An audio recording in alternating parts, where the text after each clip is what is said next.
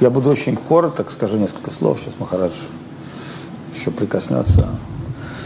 А, гуру, саду, вайшнава. Все, что связано с трансцендентным миром, имеет трансцендентную природу. И наша вера такова, что трансцендентное приходит через трансцендентное. То есть мы не считаем, что человек может взять священное писание и в материалистическом сознании сделать подлинные духовные выводы из этого. Мы знаем, что сначала гуру, саду, потом шастра. Почему? Гуру – источник. Да? Сказано, что Васудева познается с Васудевой. Васудева – это Господь, но Васудева еще чистое сознание. То есть чистое сознание можно постичь чистым сознанием. Дальше возникает вопрос в эволюции сознания. Как читабас, как тень, как сознание превращается в материю. На самом деле существует только сознание. Но мы видим, что да, есть материя. Как чистое сознание становится материей? И как наоборот из Буратино сделать человека? То есть пока человек пребывает в физической оболочке своего тела и отождествляет себя с этим телом, считая «я», «моё», и ощущает себя как физическое существо, он фактически живым не является. Ну, как виртуальный игрок, который заблудился в игре и не может из нее выйти. Ну, вот, так мы обсуждали тему виртуального мира и сказали, что какая-то есть популярная российская повесть о виртуальном мире, виртуальной игре, что туда пришел, пришел какой-то человек, чтобы вытаскивать этих людей из игры, но понял в конечном итоге, что они сами не хотят из игры вытаскиваться. Это возможно так, но в реальном мире это происходит таким образом. Гуру Кришне Прашады Бай Бхакти Лата Биш. По милости Гуру Кришны Вайшнавов нам дается шанс. То есть Бхакти Лата Биш – это семя любви к Богу. Только, только любовь, божественная любовь может вернуть нас в мир божественной любви. То есть и, и в противном случае в этом мире есть все, что есть в духовном мире. Ну, как некая виртуальная Поэтому нормальный человек может сказать, зачем мне жить в реальном мире, если мне в виртуальном мире легче жить? В реальном мире я маргинал, а в виртуальном мире я герой Warcraft, например. Да? То есть в реальном мире у меня нету ни там, положения, ни, ни друзей, а в виртуальном мире меня все знают под таким-то ником. Да? Поэтому я выбрал себе виртуальный мир. Но мы должны задать вопрос, ну как бы, может ли виртуальная еда удовлетворить твое сердце? Твое сердце ищет любовь, взаимность ну, естественно, в материальном мире там дружба, любовь, отношения, она существует. Но это материальная дружба, материальная любовь и материальная взаимность. Но тем не менее, то, что ищет наше сердце, как говорит Шилагуру Махараш, это полноту любви, полноту взаимности, абсолютную любовь, абсолютную взаимность. И поэтому вот эти абсолютные категории существуют только в абсолютном мире. А Махараш еще один четкий. Это были еще один четкий Чинтамана. А, давай. Вот, поэтому такова наша, такова наша, ну, скажем так, драматическая судьба, что мы, как обитатели мира бессмертия, попали во временный мир и вынуждены здесь в каждой игре рождаться и умирать. Да? И мы не можем ничего с этим сделать. Сами, сами мы не можем выйти из игры. Почему? Потому что игра, она слишком сильно засасывает. Виртуальная реальность засосала полностью. И поэтому мы думаем, я тело, я Паша, я Маша, я то, я все, третье, десятое. И вот благодаря удаче, потому что в этой игре есть хорошая карма и плохая карма. Вообще, как Шила Прохупада писал в своей книге, вся карма плохая, потому что хорошая карма еще хуже, чем плохая карма, да? То есть, если в результате страданий человек может разочароваться в мире материи, то в результате материального счастья человек может просто залипнуть в этом мире на миллионы жизней, да? Там Бедному человеку легко отречься от всего материального, богатому фактически невозможно. Вот, и поэтому, как бы, наша с вами, как бы, ситуация такова, что в результате множества жизни мы накапливаем определенные заслуги. И эти определенные заслуги, они ну, вполне объективные. Да, то есть, как Писание говорят, например, ты можешь родиться в теле птицы и облететь вокруг храма. Ну, у птицы нет никаких мозгов. Птица, ну, она там, ей без разницы, что клевать, что проса, что просад, да? Но если птице попадется просад, тогда этот просад может повлиять на то, что птица в следующее воплощение, ну, получит более высокое воплощение. Да? И таким образом Махарадж Джада Барата, когда родился оленем, он помнил свою прошлую жизнь. Об этом что говорит? Если ты практикуешь духовную практику, то эта память будет с тобой из жизни в жизнь. Ты можешь не помнить, кем ты был в прошлой жизни, там Васей, Петей или Машей, но вера, то есть тот духовный опыт, который ты обрел, он будет с тобой. И поэтому этот духовный опыт тебя опять приведет на духовный путь. Ну, поэтому в Писаниях множество разных историй, как там великие преданные рождались слонами, бегемотами, крокодилами, потому что, ну, как бы все мы косячим. Но, тем не менее, будучи там слонами, бегемотами, крокодилами, они не были обыкновенными животными. У них была некая сукрити, некая духовная память. И вот поэтому, когда мы обретаем тело человека, только человек, он в состоянии действовать осознанно на духовном пути. Животное не может действовать осознанно на духовном пути. Когда ты рождаешься на высших планетах, тоже ты уже, ну, как бы, привязан к какой-то определенной карме, или когда ты попадаешь там в низшие миры, да, там какие-то адские миры, ты должен там, ну, по-любому, как говорится, сидеть в тюрьме, да, то есть отработать. Либо ты отработаешь в теле Апсары или Ганхарвы в высших мирах, либо ты отработаешь в низших мирах. Но только на Земле, на этой планете, почему эта планета как бы занесена в Красную книгу, ты можешь осознанно совершать определенные духовные действия. И поэтому Писания говорят, рождение на планете Земля, оно имеет сакральное значение, потому что только здесь человек может обрести связь с божественным сознанием. И надо еще также понять, что в разной юге, в разные космические эпохи божественное сознание по-разному себя являет. То есть, например, Вриндаван существует вечно, и Махапрабху существует вечно. Но в прежней юге о Махапрабху знали только великие святые.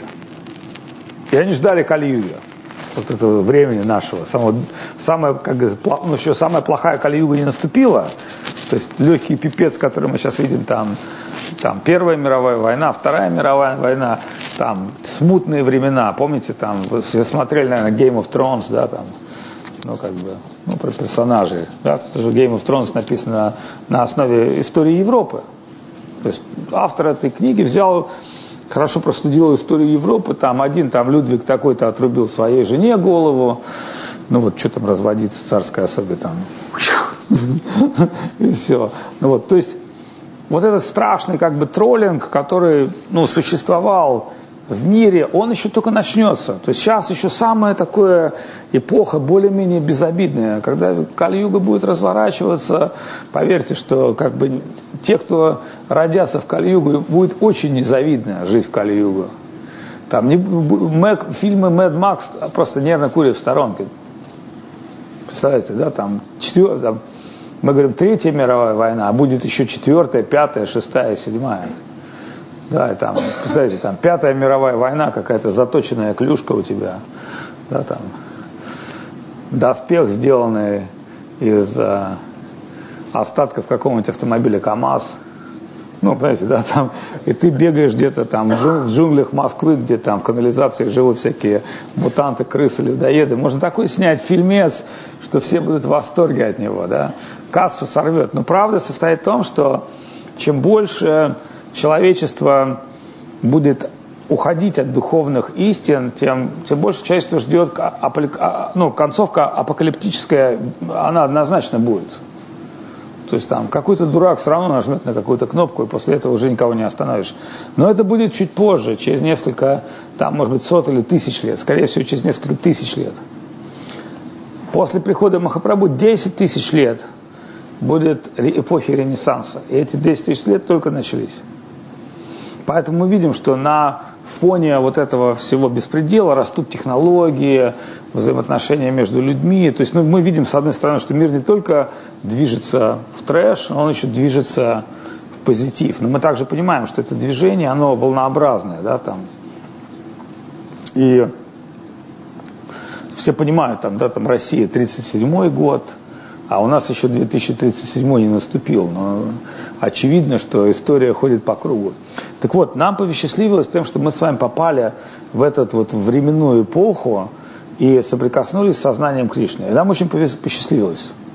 И понятно, что нам еще рождаться и умирать, и будут следующие жизни, и будут след... То есть не, не следуйте, что мы там сольемся с вами так быстро из духовного, из материального мира, так прямо мы такие вот просветленные. Хотя все может произойти, кто знает. Но сознание Кришны – это вечный процесс, поэтому, когда мы говорим о сознании Кришны, в других вайшнавских организациях там все очень быстро, там в Харе Кришна и в Дамке сразу в духовный мир. Но святые об этом не говорят. Они говорят, что в духовный мир очень трудно попасть из, из мира материи. Но тем не менее, удивительная вещь, что мы можем обрести связь с духовным миром здесь и сейчас. Если у нас есть подлинная вера, то Господь, вот Гавардхан присутствует здесь. Если у нас есть подлинное духовное видение, вот преданные присутствуют здесь, да, точки зрения. Но, тем не менее, все это требует определенной веры, самоосознанности, и это трансцендентные вещи. То есть это невозможно, вообще нужно понять такую вещь, материалист не может увидеть трансцендентную реальность. И вот как вот это произойти, как вот одухотворить материалиста, необходимо супермощное средство, это святое имя. Хари Кришна Махамантра высочайшая среди всех мантр. Выше нету. Почему? Потому что это сакшат, сам Господь принимает трансцендентную звуковую вибрацию, и он приходит, не сходит посредством гуру и вайшнава. Но дальше возникает вопрос, сможешь ли ты произносить это имя? Вот когда мы были в Америке, сейчас я был на Шакти Фесте, там все сидели, там бэкстейдж Мадонны пела киртан. И, и я сказал, ребят, вы понимаете, да, что это никакого отношения не имеет к святому имени, то, чем вы занимаетесь. Это не music, это не красивая музыка. Понимаете, да, разница есть между киртаном и концертом. Концерт, когда мы ну, пришли на какой-то фестиваль, и мы попели красивые девушки, поют красивые мантры для того, чтобы для, для светской публики, но это не киртон. Киртон – это поклонение, это, это как, знаете, там с одной песней можно радоваться, а с другой с песней идти на смерть. Разные песни совершенно. Да? И вот поэтому та песня освобождения, Махамантра, она обладает другим содержанием. И сюда ближе садись. Я знаю, что у тебя билет в Красноярск, ты должен лететь, поэтому долго тебя не будем задерживать. Но ты приехал на посвящение, это уже хорошо, что ты начал двигаться в сторону сознания Кришны, хотя, по крайней мере, хотя бы уже на физическом уровне. Теперь твоя задача на духовном уровне. Шри Кришна Чайтанна Прабху Нитананда Шри Адвайта Гададхара Шива Сади Гаура Бхактавринда Харе Кришна Харе Кришна Кришна Кришна Харе Харе. Харе Рам Харе Рам Рам Рам Харе Харе. Харе Кришна Харе Кришна Кришна Кришна Харе Харе. Харе Рам Харе Рам Рам Рам Харе Харе. Харе Кришна Харе Кришна Кришна Кришна Харе Харе Hare राम Hare राम राम राम हरे हरे हरे कृष्ण Hare कृष्ण कृष्ण कृष्ण हरे हरे हरे राम Hare राम राम राम हरे हरे начинает большой бусины, воспевая на каждой бусине Харе Кришна Махамантру, и постепенно на каждой бусине ты воспеваешь Махамантру, сначала Шри Кришна Чайтанья Прабhu Нитананда Шри Адвайта Гададхара, потом Харе Кришна Махамантру, и так до конца – дойдешь до сюда, разворачиваешься обратно. Запомни, есть 10 оскорблений святого имени, необходимо чистое воспевание. Чистое воспевание, может, чистая молитва только приходит в чистом сердце. Поэтому первый этап мантры – это очищение сознания, потом выход на, ну, как ракета, да, она сразу же не летит в невесомости, она проходит разные этапы. Также мантра, она проходит разные этапы. Первое – это очищение ума, как правило, на этом все залипают. Ну, вот. То есть дальше никто не может идти. Ну вот, нужны новые прошивки, нужно новое служение, нужно общение. Поэтому, чтобы стать трансценденталистом и воспевать Махамантру, нужно постоянное духовное общение, постоянный апгрейд прошивки. Понимаешь, да? Мантра это как вот софт, а она должна быть постоянно прошиваться. То есть через чистое сердце, через духовную практику, через служение, через покаяние, через внутренний путь. И поэтому этот путь вечный, и он крайне трудный. Но с другой стороны, он самый легкий, потому что он простой. Если кто прямо по нему идет, он очень быстро достигает совершенства. А Махамантра дает в Кали-югу те совершенства, которые в другие юги э, с помощью мистической йоги сотнями тысяч лет люди пытаются достигнуть, но не могут. И поэтому Махамантра является самой-самой возвышенной из всех мантр, и только удачливые люди в Кали-югу могут обрести Махамантру. Ты относишься к таким удачливым душам, но запомни, свою удачу можно всегда профукать. Знаешь, люди говорят, я чуть не женился, чуть не разбогател, чуть там, чуть, чуть был институт не закончил, чуть было на работу не устроился. Ну вот. Поэтому вот чтобы тебя не было чуть было, постоянно культивируй бхакти, общайся с преданными. Мы будем в Томске, приезжая из Красноярска, там ну, как бы... Беш... А, ты из Краснодара, а ты из... Я думал, ты из Красноярска. Ну вот, Краснодара. Краснодар еще хуже, но там тоже есть... Ну, там как бы казаки, которые в секс-шопах плетки покупают. Но там много продвинутых людей переселяется сейчас. Ну, такой идет тренд. Поэтому старайся искать с преданными, старайся приезжать в Абхазию к Ришикешу Махараджу туда, в Сочи, в Абхазию до Краснодара очень быстро, в Крым, ну вот, то есть у нас там тоже такая как бы своя инфраструктура есть. Поэтому помни, что без общения с преданными ты в духовной жизни выжить не сможешь. Но святое имя всегда тебе заменят все как бы формы, в том числе общение с преданными, потому что это общение с Господом. Если ты будешь искренне повторять святое имя, постепенно вкус придет, но не сразу, постепенно. Это как, ну, как бы внутренне в процессе духовной практики. Вот. А как тебя в миру звали? Илья. Илья.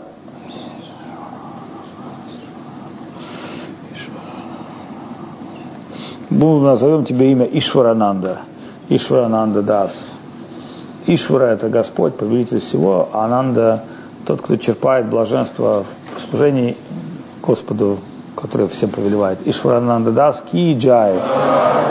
Вот, сейчас беги, как бы, чтобы ты, Джа Гуру Махарашки. Я очень рад, что ты приехал, и прости, что я, ну, как бы, не смог уделить тебе времени столько, сколько должен уделить каждому, но в силу своих ограниченных качеств. Гуру Махараш тебя благословляет, ты вступил в нашу духовную, изучая наследие наших учителей.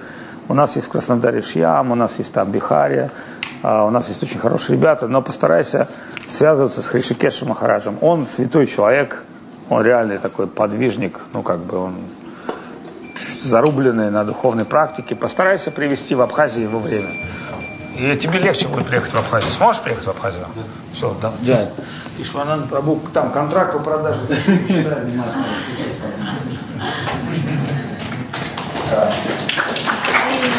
Целая книжка которая описывает, на самом деле, крутейшая книжка. Но я почему говорю контракт по продаже души, потому что там есть хотя бы понятно, как бы под что ты подписываешься. Все священные писания, они как бы... И никогда к гуру стопами не поворачивайся. Когда... Ладно, хорошо. Джая, Махараш, Джая. Шри Кришна Чайтанна, Прабhu Нитананда. До свидания. Конечно. Вот. Давай, давай, давай, давай, иди сюда. У меня виртуальное посвящение. О, давай, давай, виртуальное. Ты как бы Шри Кришна Чайтанна. Она просто еще одни четкие хочет. Говорит, У меня бусинка. Говорит, а можно от жадности, так побольше. Таблетки от жадности, но побольше. Шри Кришна Чайтанна. То есть актриса еще та пришла, такую мне историю рассказала. Харе Кришна, Харе Кришна, Кришна Кришна, Харе Харе, Харе Рам, Харе Рам, Рам Рам, Харе Харе, Харе Кришна, Харе Кришна, Кришна Кришна, Харе Харе, Харе Рам, Харе Рам, Рам Рам, Харе Харе, Харе Кришна, Харе Кришна, Кришна Кришна, Харе Харе, Харе Рам, Харе Рам, Рам Рам, Харе Харе. Запомни, без служения вайшнавам ты не сможешь воспевать чисто святое имя. Поэтому ты должна найти преданных и служить им. И только в таких условиях твоя духовная природа раскроется. Все остальное это, ну, как бы от лукавого. А служение вайшнавам это очень тонкая вещь, и нам, мы часто переходим за грани простых людей. Вайшнавов, не, здесь нет простых людей. Вайшнавов нельзя воспринимать, это души, а все души частичка Бога. Каждый человек это вайшнав. Вообще каждый. Но есть пробужденные вайшнавы, есть непробужденные. Понятно, да? Поэтому служить надо пробужденным. А непробужденные вайшнавы не знают о своей природе, им надо проповедовать. Вот поэтому старайся делать две вещи. Первое, простым людям проповедовать о Кришне, у тебя язык очень подвешенный. Ты кого угодно заболтаешь, но ты не проповедуешь. Вот как только ты начнешь проповедовать, ты увидишь, что тебе люди потянутся. И проповедуем правду искренне. Не надо, а, люди пытаются некоторые из себя выставлять духовных людей. Не надо себя выставлять духовного человека. Ты про духовных рассказывай. Рассказывай людям по святых. Жития святых, они всегда всех вдохновляют. Вот. И вторая вещь, те, кто вайшнавы более высшего порядка, ты от них получай наставления и пытайся как бы, вот им как раз проповедовать тебе не надо, вайшнавам. Понимаешь, да? Вот, ты проповедуй как бы тем, кто ничего не знает, а те, кто что-то знает, ты от них принимай. И тогда твоя духовная жизнь будет совершенно четкий, не теряй. Вот. Это не вторые, на всякий случай. Она говорит, можно, говорит, еще одни. Я спокойно спать просто не могу. Мне страшные сны снятся, что я потеряла человека. Хорошо. Теперь тебе будут страшно, сниться страшные сны, что у тебя четкие есть, но ты на них не читаешь мантру. Я читаю мантру Ну все, я шучу. Да, говорю, Махараш Киджа. Я неправильно, я пошутил. То есть теперь двумя руками читай. Харе Кришна, двое бывает четко. Как два револьвера, так же что так. Джай, Гуру Махараш Киджай. Поставь сюда. Джай, Махараш Киджай. Так, друзья мои, смотрите в силу драматических обстоятельств я должен был, буду ехать в Питер, ну вот, и оттуда поеду в Украину по поводу йога-фестиваля нашего, потому что если я туда не поеду, то йога-фестиваля может не быть. Но не то, что там его может не быть, но просто мне надо помочь нашим украинским преданным организоваться и как бы, ну, потому что каждый год мы проводим большой фестиваль, там будет 25 тысяч человек, и, конечно, нужно содействовать наш как бы, духовный ресурс. Поэтому у нас были две лекции, все слушали, все хорошо. У кого какие вопросы есть? Давайте вот ответы, вопросы сегодня. Ну, хорошо, как жить материальной жизнью, когда уже от этого мира не нужна ни карьера, ни деньги, ни дети. Тебе-то не нужна карьера и деньги? А ладно. Не нужна карьера. Точно? Да. Абсолютно? Ты уверена? Только я благодарна материальному миру только за те страдания, которые сподвигают меня на ну, У тебя еще страдания в своем возрасте, твои страдания только начнутся скоро, ты не переживай.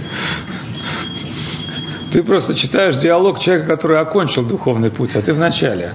Ну вот. Смотри, запомни, если ты смотрел такой фильм «Жизнь Пи», там был очень хороший момент, что жизнь Пи плыл, Пи плыл в, в одной лодке с тигром. Если бы не было тигра, он бы умер сразу же. Поэтому запомни, жизнь это, если тебе Господь в лодку посадил тигра, это значит, он тебя благословил.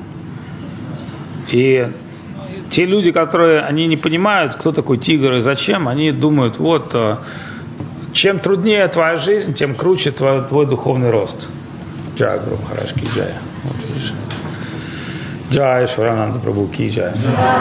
Вот, поэтому не бойся тигра, работать надо с тигром он тебя съест, если ты не будешь его кормить. Поэтому надо знать, как работать со своим тигром. То есть вот все трудности, сейчас я тебе отвечу на твой вопрос, вот, все твои трудности, они даны тебе во благо. И поэтому вот почему, например, там человеку дается ну вот там, я была там типа девочкой, красавицей, красовалась, пам, я стала там матери, матерью трех детей. Почему? Потому что Кришна сказал, все, ты все пела, теперь попляши, теперь ты будешь гуру троих детей, они еще тебя нафиг пошлют. Как это обычно делается.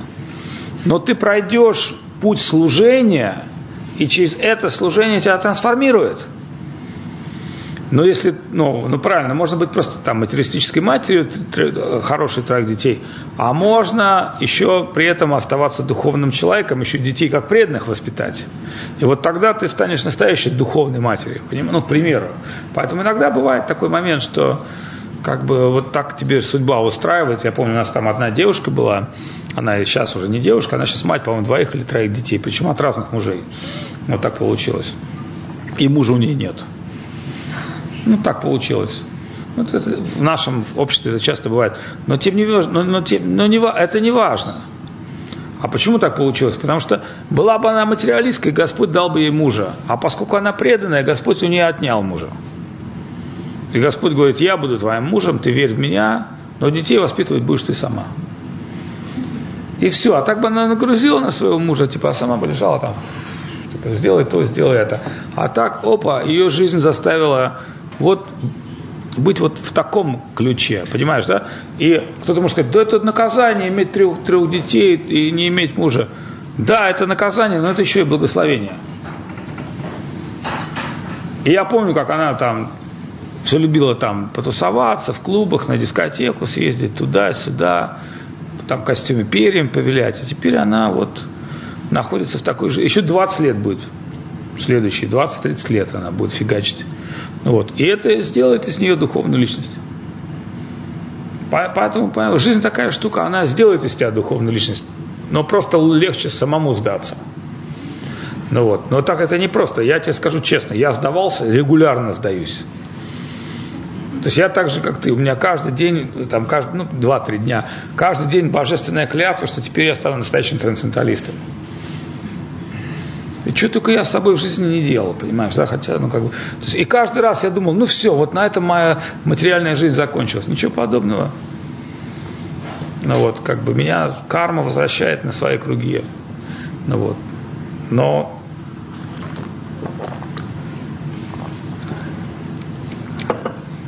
Какой у тебя вопрос?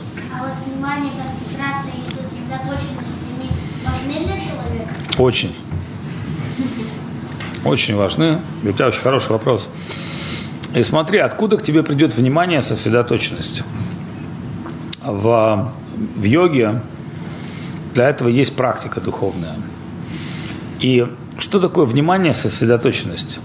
Внимание, сосредоточенность – это способность вычленить ну или можно сказать, освободиться от своего ума. Поэтому мантра обозначает мантра, манушья тра – это освобождение от ума. Когда Эйнштейна спросили, сказали, вы очень умный человек, у вас надо много идей. Эйнштейн сказал, ничего подобного, у меня есть только одна идея, но не думаю постоянно. И поэтому Кришна говорит в Бхагавадгите, ман мана бхавамат бхакто, постоянно помни обо мне. Если человек постоянно помнит о Всевышнем, то во Всевышнем есть все. Всевышний вмещает в себя все. И поэтому веды говорят, познай то, познав что, ты познаешь все. Поливай корень дерева, не поливай листья дерева. То есть, а корень всегда спрятан. Понимаете, да, корень не так легко найти. Вот дерево очевидно, листья тоже очевидно, а корень вот надо найти. А Бхагавадгита еще круче объясняет. Она говорит, в баньяновом дереве корни растут сверху. То есть не, не материальный корень, не физический, не, там, не, не вопрос эволюции Дарвина и не вопрос там, химии или физики мира материи, который никто не в состоянии понять ни физику, ни химию. Поэтому есть такое понятие метафизика, метахимия. И то это часть материи, чтобы вы понимали. Почему ядро существует, почему протон, электрон вокруг него вращается? Потому что внутри каждого атома Вишну. Понимаете, да? Почему материя одну форму принимает, а потом трансформируется? Потому что время.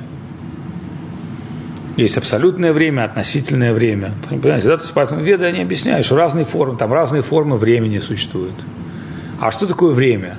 Материальное время Махакала – это совокупность движения атомов, веды объясняют. Но атомы, по сути дела, если сжечь человека, будет кучка пепла. Это вот все. Но вот эту кучку пепла, из нее можно выстроить молекулярные структуры, такой феномен, как тело. Как все это происходит? Ни один мирской ученый это понять не может, потому что это не мирские процессы. Очень важно понять, что мир не является продуктом материи, поэтому аналитический ум, ну там научный аналитический ум не в состоянии постичь процессы. А, и поэтому ученые, они чем отличаются от философов? Ученые говорят, мы имеем дело с повторяющимся опытом. А был такой ведущий физик э, НАСА, Бой Бойман, который, когда вышел на пенсию, сделал несколько э, заявлений. Кстати, это не сделал какой-то там просто там, ну, ну, скажем так, болтун, да, который там болтает о науке. Это сделал ведущий физик НАСА. Он сказал, ребята, вот мне сейчас 90 лет, я скоро склеюсь. Вот. И раньше у меня была подписка MDA, а не разглашение, а сейчас мне пофиг. Я вам расскажу, как ведущий физик НАСА, что мы нифига так и не поняли физику. И там перед ним сидит журналист, и он говорит ему, ну смотри, он говорит, смотри, Вася, видишь, вот тебе кусок пластмассы, волчок. Он говорит, вот в эту сторону вращаю, он крутится. А вот это вращаю, он не крутится. Объясни мне.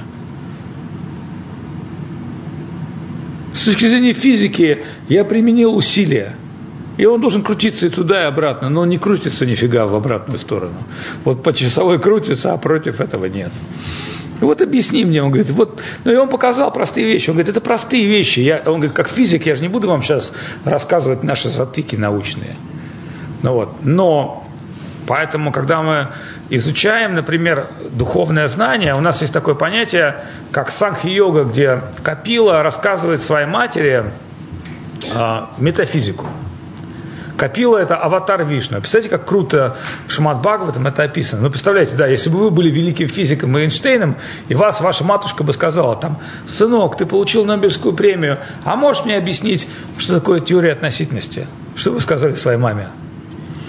Ну, знаешь, мама, я давай тебе на пальцах очень просто объясню, ну, на простых примерах. И вот а, в Шимат Бхагаватам вся метафизика – это Капила Муни, великий мудрец Капила, рассказывает устройство Вселенной своей матушке. Почему? Ну, потому что если бы Капила, разговаривал, э, Капила Муни разговаривал бы с другим мудрецом, то мы бы с вами вообще ничего не поняли. Ну, да, как два ученых садятся, там, а какая у вас парадигма? Там тыр-пыр-мыр, тыр-пыр-дыр, тыр там. Ну вот, я помню, кстати, смотрел про этого, кто Нобелевскую премию, не Нобелевскую, а премию математики не принял. Как его? Перельман, да. Я, ну, кстати, интересный чел, и теория, она же, она же духовная. Понимаете, да, там сама по себе вот эта теория Пуко, или как там она, она достаточно, ну, как бы, то есть, то есть но, но я думал, что это за теория, ну, вот, и я посмотрел там 4 часа фильмов, где математики рассказывают. И опять же, такой интересный момент, чтобы вы понимали, он же не просто так ее обнаружил. Он прочитал статью одного крутого математика, который предполагал, что эту, эту теорему можно вот так доказать. Но сам математик высказал несколько идей, за которые Перельман зацепился своим мозгом и стал разрабатывать. И когда он доказал эту теорему, тот, тот как бы математик заглючил. Это тоже одна из причин, почему он не стал принимать премию, потому что как бы он понял, что это не совсем только лишь мое доказательство. Я ну, как бы скопилировал некие ответы на эти вопросы, но я их выдал ну, в, понимаете, да, в определенной форме. Вот. И Перельман, он такой достаточно интересный человек. И когда его спросили, а почему не взяли деньги, он сказал такую хорошую фразу, которая говорит, что у него есть некая имперсональная, то есть он, у него есть некая брахмавидия или некая имперсональная реализация. Он сказал, если ты понимаешь о том, как устроена Вселенная, нафига тебе нужны деньги? Ну, так или нет? И поэтому вот Стивен Хокинс, спокойный, который умер, он же что сказал? Когда мы узнаем, кто мы и откуда мы появились, то есть когда мы поймем нашу первопричину, вот тогда мы поймем все. Представляете, Стивен Хокинс? Но Стивен Хокинс в силу своей какой-то обиды, ну вы понимаете, да, что родился там уродцем, парализованным человеком, естественно, а когда я там разговаривал со своим сыном, он, ну, я говорю, а вот твои друзья в Бога верят? Он говорит, ну, у меня есть там друг Джо, у него папа умер от цирроза печени, и Джо очень сильно обиделся на Бога. Я говорю, ну ты понимаешь, судя по всему, там Джо-то папа бухал, как бы не Бог же бухал, а папа Джо бухал. Ну вот, и ну, то есть у ребенка может сформироваться некая обида. Почему я родился неполноценным? Почему там девочки смотрят на всех мальчиков, а я такой, как бы, квазимо, да? А с другой стороны, мы же знаем, что Кришна говорит в Бхагавадгите, что и, и мы понимаем, что Стивен Хокинс, он, в принципе, ученый, он интеллектуал, да, но он как бы противник божественного. И в силу определенных обстоятельств он родился таким вот уродцем. Но мы также знаем, например, что Ашта Вакрамуни, который в восьми, восьми частях его тело было сломано, он тоже был а-ля Стивена Хокинса, но он стал великим святым. Несмотря на то, что он вот, ну, полностью...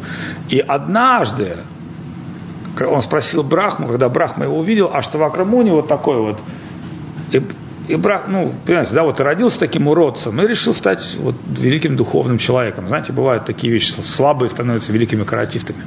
И он рождается и получает Даршан Брахмы, и он задает Брахме вопрос. Он говорит, Брахма, скажи мне, вот все понятно, я достиг своей духовной практики способности тебя лицезреть. Это очень круто. Скажи мне, ты знаешь все, почему я родился таким уродом? Он говорит, ну потому что ты когда был ребенком в детстве, ты ломал кузнечиком ноги. Отрывал у насекомых. Ты отрывал у насекомых ноги? Нет, тебе повезло. Я отрывал. Вот, поэтому...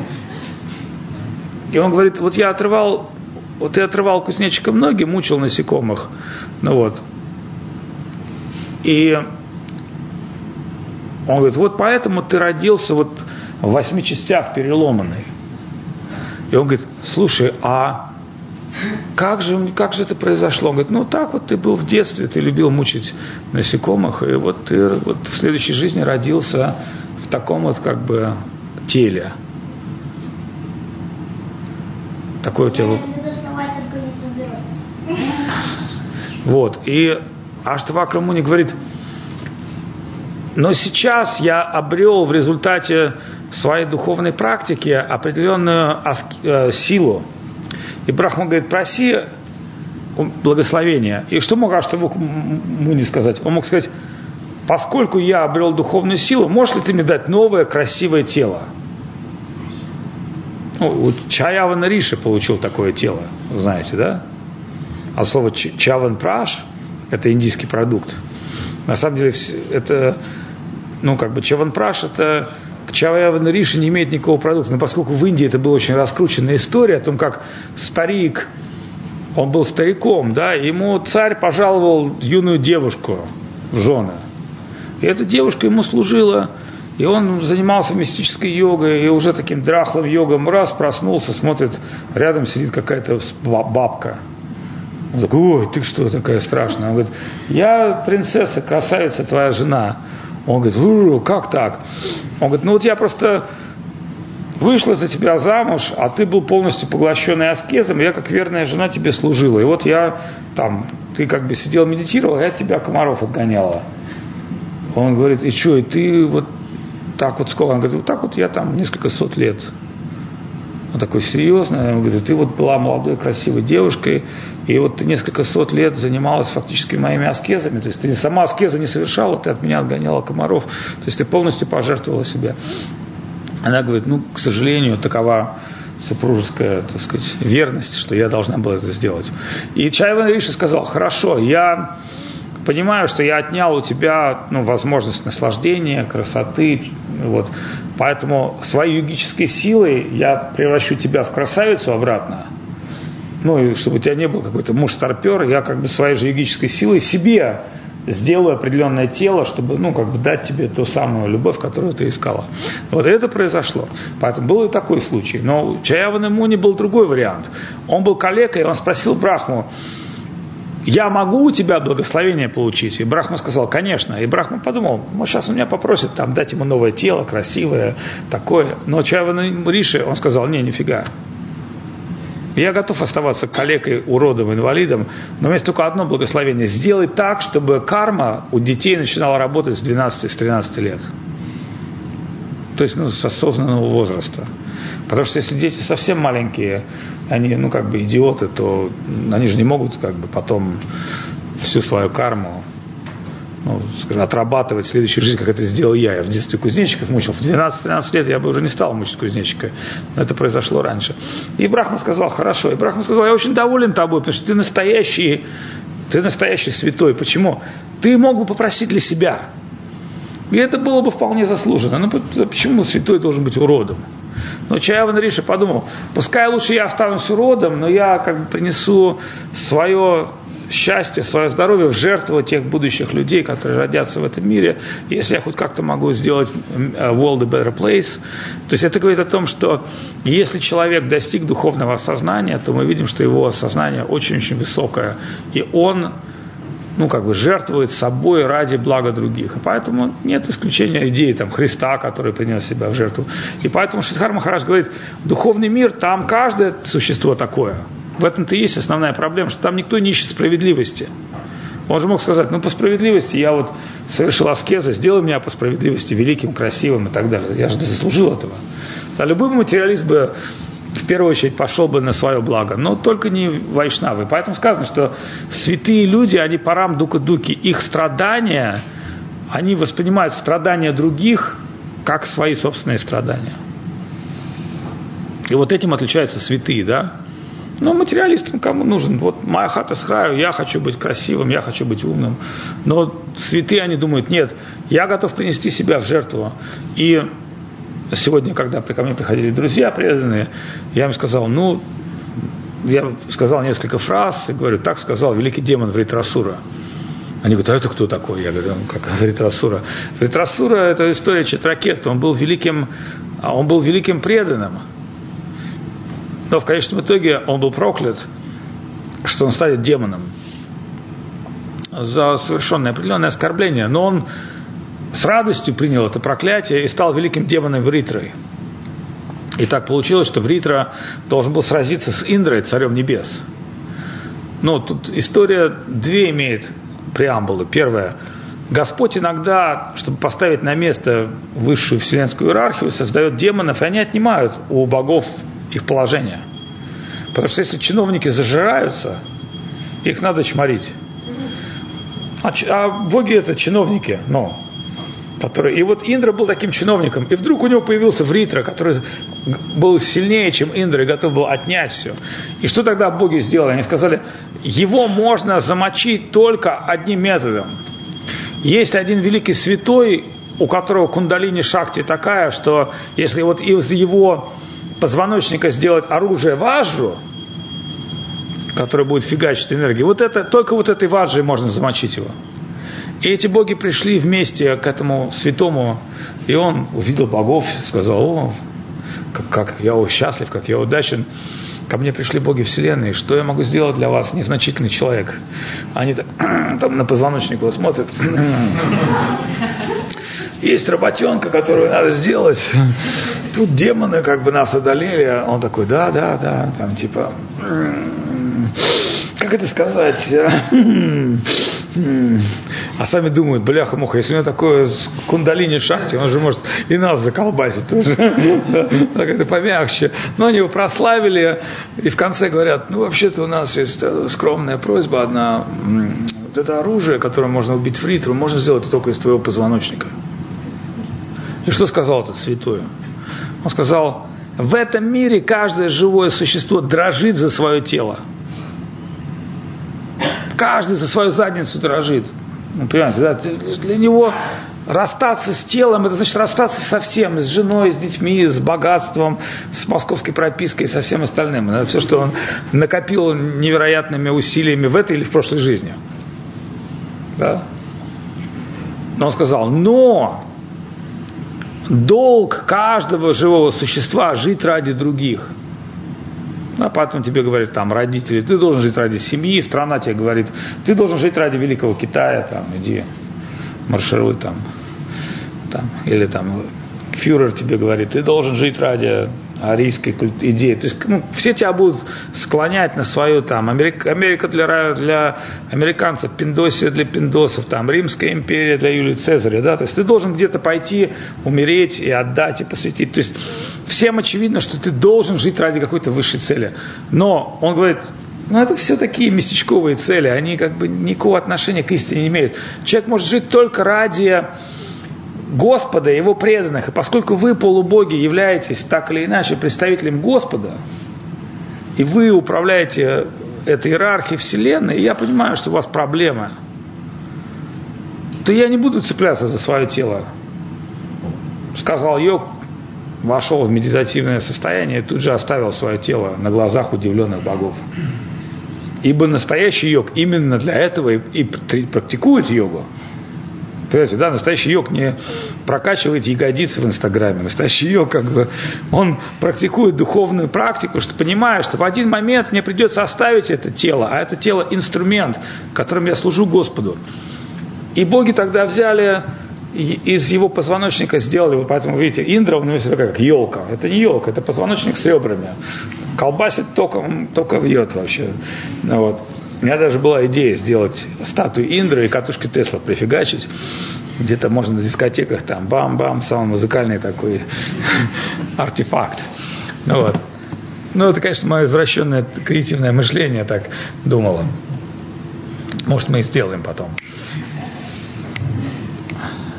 Но дело, ну, в спектакле в каком-то, да, там, может, спектакль же быть на эту тему, да, то есть, джай, ну, хорошо, джай. Так вот, чем все дело закончилось?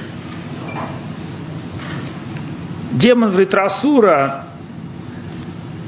был настолько, настолько всесильным, что он разогнал вообще все высшие миры. И вдруг он увидел, как торжественно на своем боевом слоне выезжает Индра, там, да, все боги его там, давай, давай, давай, давай, давай, работай, работай. Индра едет на слоне, но как только он видит в ритро его демоническую форму, то, естественно, легкая как бы лужа появляется, ну, как бы то ли у слона, то ли Индра, ну, понятно, да, то есть, ну, как бы столкнуться с таким противником, и, и тогда Индра видит, и Вритрасура видит, что бляха-муха, в этом как бы поединке боев без правил мой оппонент испугался. А кодекс настоящего кшатрия, он запрещает сражаться с противником, если тот боится. Знаете, прикольная вещь. И Вритра, а поскольку Вритра великий преданный, и он знает, что в этой битве он должен погибнуть. Он понимает, что он воплотился, чтобы навести как бы шорох на высших планетах, но он понимает, что в принципе это не гармонично, и он понимает, что он должен погибнуть в этой битве. Но он как настоящий самурай, демон Вритра, он понимает, что такова воля Господа и мы должны сражаться. И он обращается к Индре такими словами, он начинает Индру мотивировать, он говорит, но при этом как бы он, Индра там выезжает со своей ваджи, и Вритра бьет ему в рыло, он с катушек улетает, Индра в канаве, испуганный, он говорит, вставай, вставай, царь небес, посмотри, на тебя, на тебя смотрит вся вселенная, ты должен сразиться со мной, у тебя в руках, посмотри, какое великое оружие, посмотри, ты же представитель как бы всех богов, и поэтому ты должен победить меня, но это не будет просто. Индра такой, честно? Ну вот. И в конечном итоге Индра побеждает его. Но Вритра знает на все волю Всевышнего, даже как негативный персонаж он влияет, но он мотивирует. То есть о чем это говорит? Все эти истории священных писаний, они показывают нам, что такое жизнь, ради чего мы должны жить, ради чего мы должны умереть, и что такое наша трансформация. Да? И вот если мы будем идти по этому пути, тогда к нам придет, придут все качества, внимание. Ты, кстати, невнимательно слушаешь, листаешь мобильный телефон.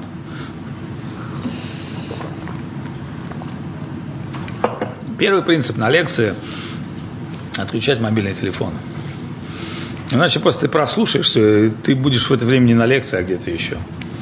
Представляешь, как тебе будет обидно сказать, что я был в храме, а головой висел в какой-нибудь там игрухе. Или там в своем мессенджере. Вот, поэтому, когда ты приходишь в храм, ты помнишь, что в этот момент ты заходишь в духовный мир, и у тебя как бы все твои девайсы должны быть в ауте. Я же объяснил такую ситуацию, очень важно, что концентрация – это процесс нашей духовной практики. Мы концентрируемся только на том, что нам приносит определенное удовлетворение. Человек может 24 часа думать о сексе. 24 часа. Почему? Потому что это приятно. Но человек может также 24 часа думать о Кришне. А гопи думают о Кришне 24 часа с вожделением. Понимаете? То есть для них он объект любви. И вот поэтому сказано, что Мадхури раса самая сильная, потому что мы ищем любовь, и мы можем только думать о Кришне в этом умонастроении. О Христе невозможно думать 24 часа. Ну, может быть, и можно какому-то великому святому, но о Кришне можно, потому что Кришна приходит к нам как возлюбленный. И поэтому Мадхури раса, которая развивается в повторении сердца человека, она на определенном этапе, не сейчас. Нужно понять, что Кама Рупа, это как гопи думают о Кришне 24 часа с вожделением. Но это считается высочайшая чистота. А почему некоторые взрослые сидят на телефоне?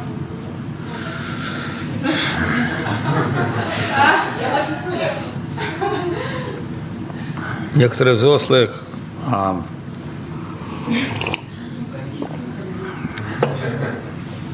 ну, потому что некоторые взрослые тоже, как бы, мы сейчас живем в мире аутистов.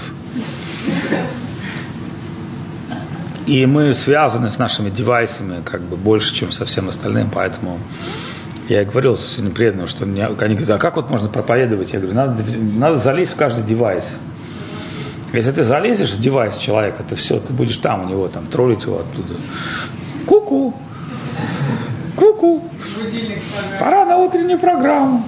Ку-ку. Ты повторил свою мантру. Давай, заткнись. Ну, вот поэтому надо сделать digital тролля. Да. А в чем отличие нирваны от духовного мира? Очень хороший вопрос. Смотри, Вот представь, есть две категории бытия. И духовный мир, вот смотри, вот я тебе расскажу, как описывают обитатели духовного мира мир материи. Вот тебе кажется, что ты в офигенском мире, там Москва, планета Земля, а обитатели духовного мира, они прикалываются, они говорят, какое-то серое облако появилось на небе. Кто-то говорит, это Махататва, миллиарды вселенных. Они говорят, да, не верю, что в этом сером облаке миллиарды вселенных. Им говорит кто-то, мало того, что там миллиарды вселенных, там еще обитатели о Кришне ничего не знают. Они говорят, да, бред, не может быть такого. Как это ничего не знать о Кришне. Ну вот, поэтому наш мир – это маленькое серое облако. И посмотри такой мультфильм «Хортон». Это хороший пиксаровский мультфильм о слоне и пылинке как слон с пылинкой коммуницировал. Ну, там такая определенная идея заложена, что слон там с пылинкой разговаривал. Вот наш мир это не более чем пылинка для мира реальности. Вот. И на, наш мир это же не один мир, это только в нашей Вселенной 14 планетарных систем. А существует бесконечное количество вселенных. Смотрел Кинзадза? Ты знаешь свое место в аббревиатуре? Ну вот видишь, даже не знаешь место в аббревиатуре. Даже не знаешь, как называется твоя планета. А вдруг ты попадешь куда-нибудь на Патала, Витала, Расатала, Талатала, Махатала или еще другую Талу.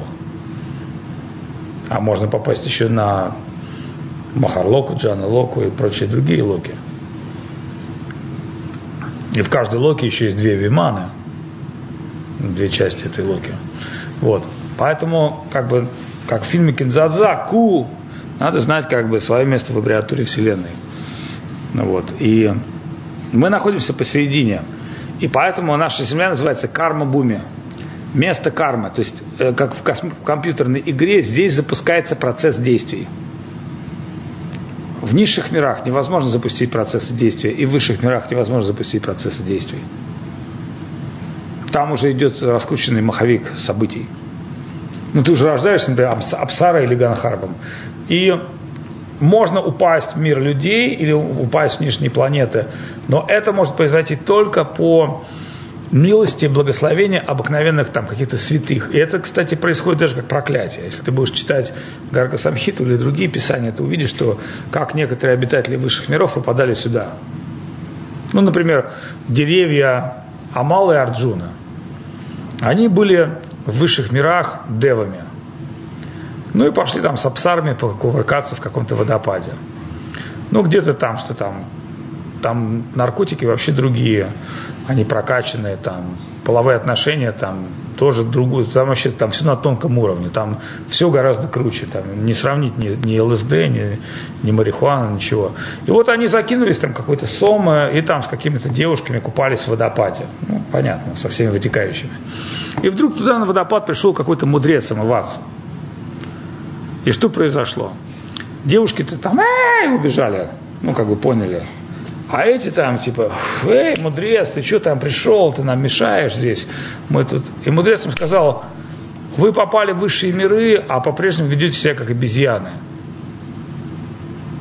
И поэтому человек, который захвачен вожделением, может родиться деревом. Я раньше думал, что это так. Я раньше очень думал. Потом я увидел. Я в какой-то момент увидел деревья, в форме живых существ. Меня так накрыло вообще пипец. И я потом понял, что когда говорят про Вриндаван, что деревья это гопи там или воз... это тоже правда. У меня был такой момент в жизни, я увидел реально в деревья, причем я увидел это, я увидел это в одном, на одном острове, вот в усадьбе одного супер богатого человека, и я увидел, что все деревья, а он привез их из Испании на этот остров, и посадил. И все эти деревья, в них по несколько мужчин и женщин, вот такие прям перекрученные. Только оргия в каждом дереве. И они все у него на острове рассажены. И я понял, что карма такова, что вот ты, если хочешь, например, заниматься оргиями на острове, ну, к чему стремятся все вот эти богатые миллионеры, то ты родишься в таком дереве одним, в одном из, и будешь в этой экстатической форме пребывать несколько сот лет, и ты окажешься на этом острове. То есть Господь исполнит все твои желания. Все твое желание нифига не делать, кайфовать на вечеринках, там, да, там, блистать среди кучи мужиков и женщин. Там. То есть вот я понял, в каждом дереве было несколько, я был удивлен. И меня настолько это, я настолько испугался этого. Я понял, что это, это было такое дежавю. Но я понял, что то, что говорит Писание, это правда. Я сейчас, у меня в этом сейчас нет сомнений. Что можно родиться там деревом, насекомым, там еще кем-то, сто процентов. Но ты будешь кайфовать. Ну, потому что ты будешь на острове, да, то есть ты, солнце. Ну. Но единственное, что ты никуда не сможешь с этого острова слиться. И ты будешь в, вечном, в вечных объятиях кого-то. Ну, это на тебя какое-то время затержится. То есть, и это пройдет твоя карма определенно. Ты хотел этого, ты получишь это. Только это будет не так, как тебе казалось. Это такая кармическая реакция. И это будет одна из твоих жизней. И поверьте мне, мы уже с вами проходили через такие жизни. Мы были там хорьками, барсуками, кем только мы с вами не были. И в итоге мы с вами родились людьми. И вот это не значит, что мы сейчас с вами родились там святошами или идеальными людьми, ничего подобного. Мы еще будем совершать множество греховных действий, множество ошибок. У нас будет множество желаний, которые... Вот читали, может быть, если графа Т. Пелевина, да? Кто не читал графа Т. Пелевина? Вообще, я так понял, что не читающие люди. Ну вот. Пелевин очень крутой, на самом деле, писатель. Он такой, ну, в какой-то степени метафизик. И там граф Т, ну, понятно, Пелевин он извращенец. Он извратил всех, но он наделяет своих персонажей определенными фишками. И там как бы все на диалогах. И вот граф Т, он задает такой вопрос. Как вот в один момент я могу быть таким высокодуховным человеком, а в какой-то момент я хватаю дуньку и тащу ее в сток. Ну, то есть как в какой-то момент во мне пробуждается животное э, вожделение, да, а в другой момент, ну, через какой-то момент я вдруг такой уже самоосознавший человек. У графа Т такие внутренние диалоги постоянно. Ну, вот. и, и в конечном итоге в, в конце граф Т разбирается в этом. И там еще еврейский писатель Брахман – который говорит графу Т, так это я тебя пишу. Он такой, да ладно. И Брахман такой раз там что-то записал в блокноте, опа, тут поднял руку. Не может быть. Опа, вторую.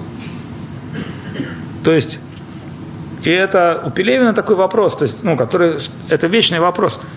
Являюсь ли я действующим, или же действует Господь? Но Пелевин, он очень круто через литературу показывает вот эти моменты графа Т. Граф Т это Толстой. Вот. И как Брахман ему объясняет, что на самом деле в этом мире, и Брахман говорит, не только я тебя пишу, нас пять писателей. А вот те эротические сцены пишет Гришка Авнюк. И в конце что делает граф Т? В конце граф Т, он, он понимает, ага, вот сейчас Гришка Авнюк начал меня писать. И он больше не, не подвержен. То есть, например, это не я, это Гришка Авнюк во мне проснулся. И я не пойду на поводу у Гришки, как это я делал обычно. Это о чем говорит? Это говорит о том, что в Бхагавадгите описывает, что на нас действуют гуны. Иногда тама, иногда раджа, иногда сатва. И мы подчинены этим гунам, мы подчинены этим состояниям. Да? Поэтому мальчик сказать, а как быть один, а как быть добрым? Да никак. Ну, ну сделай себе наколку на руках, я буду добрым. Типа. Быть добрым. На пальце сделай наколку, да, там. Не врать. Ничего подобного не получится. Твоя природа заставит тебя быть тем, кто ты есть. Но в процессе духовной практики тебе придут определенные качества – и эти определенные качества, они вытеснят. Почему? Потому что ниргуна, то, что за пределами гун. Когда человек развивает свое духовное «я», это не значит, что на него перестают действовать гуны. Вы понимаете, гуны это как тигр в лодке.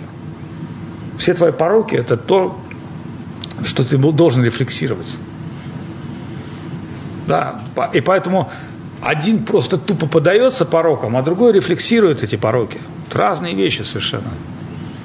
У всех есть пороки, но один видит, что эти пороки, они пришли ко мне, и это не я. Душа чиста по своей природе, ей не нужно ничего. Понимаете, да, поэтому трансценденталист, он делает другие выводы И для него даже, вот, ну, чтобы вы понимали, почему, например, преданные продолжают совершать греховную деятельность. Я вот думал о себе. Я вам скажу почему. Я ну, думаю о себе, почему во мне живут все пороки, и почему во мне эти пороки живут сильнее, чем жили раньше. И я понимаю, Господь мне оставляет эти пороки, чтобы я двигался вперед. Понятно, да? Потому что вот раньше у меня не было таких пороков. Когда я стал практиковать, я увидел, о, во мне столько всякого дерьма. Почему это не ушло? А потому что если бы это ушло, я бы, я бы не смог продвигаться духовно. Поэтому чем больше человек идет по духовной плоскости, чем выше он поднимается, тем круче у него сопротивление. Понимаете, это как восхождение в Гималае.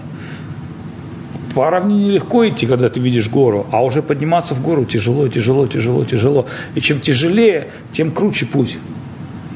И вот также мы с вами не, не думайте, что вот вы начнете практиковать духовную жизнь, и все будет хорошо у вас. Ничего подобного. Все будет гораздо хуже, чем вам кажется. Но это будет подлинный духовный путь, то есть трансформация – вот как, понимаете, да, то есть, когда ты просто ходишь к доктору, это одно, а другое дело, когда доктор берет и тебе начинает фурункулы вырезать. Немножко другая история.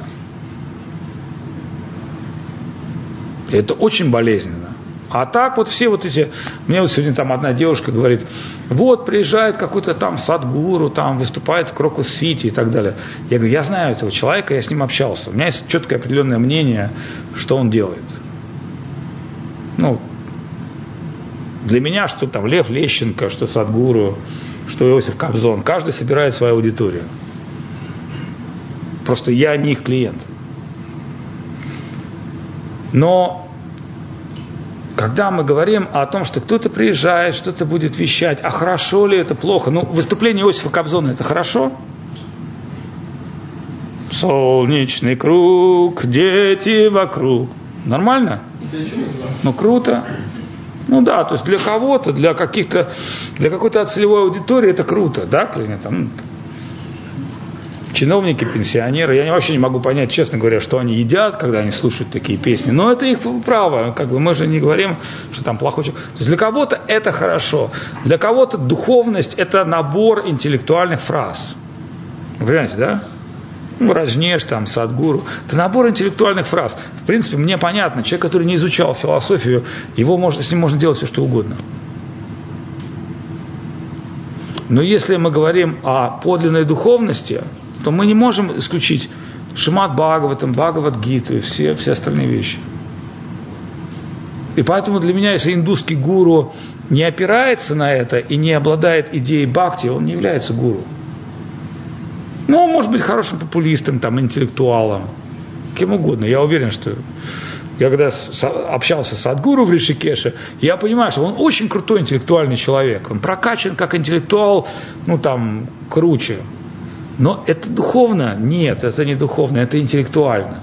Понимаете, да? То есть, а вот духовно это вера, это внутренние вещи. И это невозможно вот так вот где-то там массово каким-то образом пропагандировать. Это из сердца в сердце приходит. И поэтому, да, возможно, вот как Шидхар Махараш он сказал, я иду путем истины, поэтому я один. То есть Шидхар Махараш был бескомпромиссным человеком. И Гурдев ему говорил, вам не нужно врать, я буду за вас это делать. Когда Сарасвати Такур был, приехал а, в, в Калькуту, Кунджа Бабу, который был его организатором, который стал позже Бхактивилас Тиртой Махараджем, он сказал, Сарасвати Такур определенную часть своей жизни занимался Нир, Нирджан Баджином. Он практиковал 300 тысяч воспеваний святых имен. Во время чатурмаси он даже не ел руками, он ну, как животное ел ну, такая практика чатурмаси. Ты ешь несколько ртов еды. Сарасват Такур определенную часть своей жизни, перед тем, как стал гуру, он жил в такой аскезе несколько лет. 300 тысяч святых имен каждый день, иногда даже руками не ел, иногда там не пил, ну и так далее. Ну вот. И Тирта Махараш сказал, я вас разрекламировал как человека, который в какой-то течение, какой-то часть своей жизни питался только листьями тулоси. И пришло там тысячи индусов посмотреть. Знаете, да, там. Там типа, вот толстый Авадут Махараш, который жрет только листья.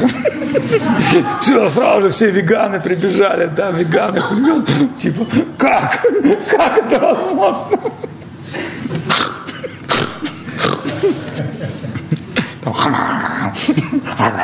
Ветку дуба отлатал. Например, да? То есть, понимаете, то есть Тирта Махараш сказал, если бы я сказал, что это великая душа, просветленный Махапрабху, пришло бы три калеки. Но если создать рекламный ролик, что вот он питался только листьями, то все пришли посмотреть. Но Сарасвати Такур, когда давал лекции, он говорил такую вещь. Ему говорили все, бляха, как круто, спасибо. Он говорил, что говорил Сарасвати Такур? Не обманывайте меня. Что он имел в виду? Он говорил, что вы говорите мне спасибо, это значит, что вообще об этом говорил Шихар Махараш, очень круто, он дал такую лекцию, что такое спасибо. Спасибо это значит, что у меня есть мой интерес, спасибо тебе, и пошел. Шихар Саша такой сказал, вы меня обманываете, когда мне говорите спасибо. Почему? Потому что то, что я с вами делюсь, это неотъемлемая часть. Тут не, не может быть спасибо. Вы должны принять это и начать это практиковать. А если вы мне сказали спасибо, bye-bye, это значит, что вы так и не, ну, вы оценили что-то, но вы это не приняли. Это значит, что вы все равно у вас есть что-то свое. И вот Сарасвати Тхакур, он в этом смысле одна вообще из причин его ухода из этого мира, а он умер, ушел в 62 года, когда его спросили, он сказал, я устал проповедовать в этом мире неофитам. То есть я принял самую крутую теистическую концепцию, которая существует только за пределами реальности, и ко мне приходят люди с одними и теми же идиотскими вопросами, там типа, я стал вегетарианцем, чем кормить кота. Был такой момент, пришел к, к Сарасвати Такуру один индус, и стал троллить Сарасвати Такура своими идиотскими вопросами. Но я знаю, что как бы в Индии Swamiji, I like to ask you some question. I am the God, you are God, and they are God. So, can you comment on that, please? Ну, что это такого плана? Там, типа, если перевести на русский язык, с вами же, у меня к вам очень глубокий вопрос. Я Бог, вы Бог, они Бог, и как это нам все привести в гармонию? Ну, типичный дебильный вопрос. Совокупность стандартных мисконцепций священных писаний. Есть ли какая-то истина в этом? Ну, отчасти есть. Но понятно, что Джива никогда не может быть Вишну. Джива Татва не может быть Вишну. Вишну не подвержен майя, иллюзии. Творец не, не является скован своей собственной игрой, своим собственным творением. Это очевидная вещь. Главный программер может всегда зайти в код и исправить все, что хочет. Мало того, что главный программер по своим админским логинам может заходить в свою игру всякий раз, когда он хочет, менять геймплей и уходить игрок всегда запрограммирован, ну, понимаете, да, в рамках своего поля той возможности, которую главный программер прописал в его геймплее. Понимаете, интересный такой момент, когда я а, с одним своим другом, голливудским режиссером, путешествовал по Индии, мы приехали к одному бригу Шастры, предсказателю. И тот сразу же задал ему вопрос, он сказал, у тебя сын жив или погиб? И он сказал, погиб. И он сказал, а хочешь знать почему? И он сказал ему, почему. Ну там такой пример, там все как в фильме Кинзадза. Ты приходишь, он тебе ты сначала тыкаешь пальцем в мантру, потом даешь время своего рождения, потом он тебе дает мандал, твоя аббревиатура во Вселенной. Вот кинзадза в чистой форме. У меня даже где-то мой номер записан. То есть у каждого есть номер в аббревиатуре. И я думал, бляха-муха, как вот так вот миллионы людей, а у Бригу Шастры, ну, предположим, у него вот там, я не знаю, там вот столько, вот такой Талмуд. Даже меньше. И как он читает жизнь каждого человека? И знаете, что я понял для себя? Стандартизованно прописанный геймплей. Я такой, я медитировал на эту тему, и мне Кришна это открыл. Стандартизованный геймплей. Иногда даже в Фейсбуке ты видишь там, человек на, очень похож на Джона Деппа там в 18 веке, на фотографии. Даже стандартизованные тела.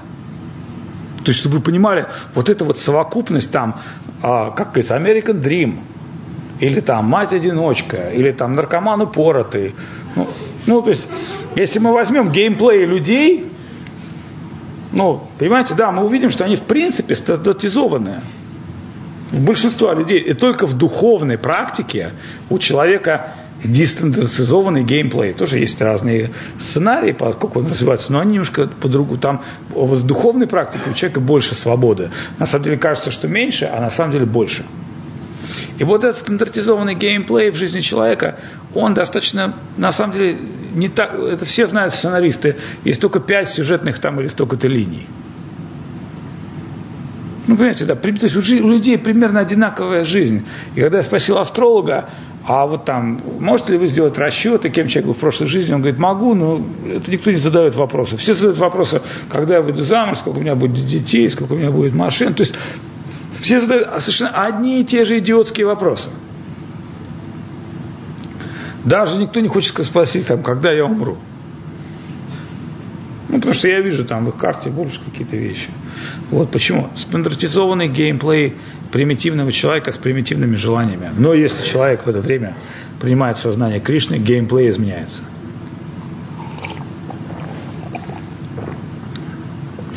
Я разговаривал об этом с интересными.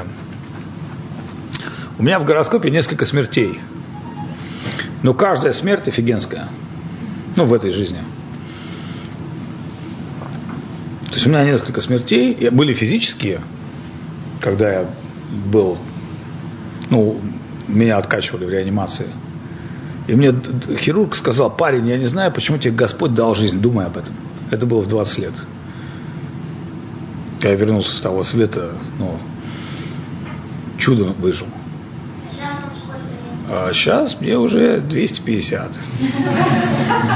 И вот последние 230 лет, я думаю, смотри, поскольку вот это важный вопрос. Есть биологическое время, а есть метафизическое время.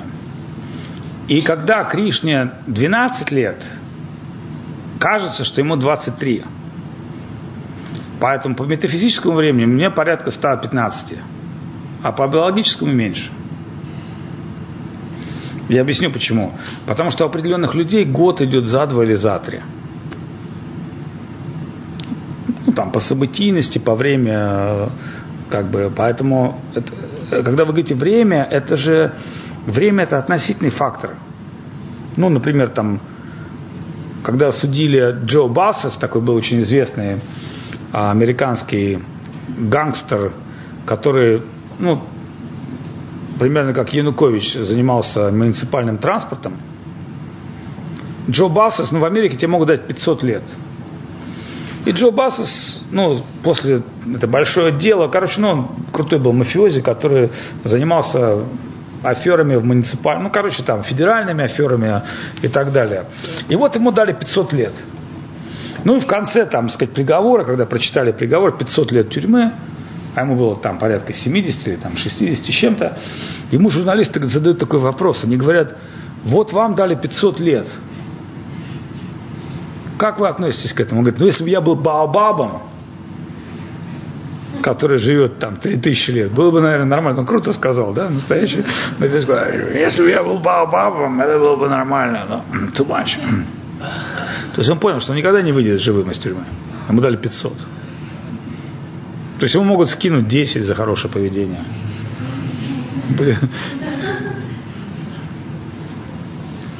И вот вся эта ситуация построена таким образом. Поэтому все зависит от того, сколько, не сколько тебе лет физических, да, а как бы, как сказал Прохлад Махарадж, да, он сказал, что не важно, сколько тебе лет, важно, сколько ты времени осознанно прожил в этом мире. Если думаешь о еде, работе там, и так далее, то есть это время на тебя действует, это не важно. А если ты постоянно занят с, мыслями о трансцендентном, то и время по-другому на тебя будет действовать.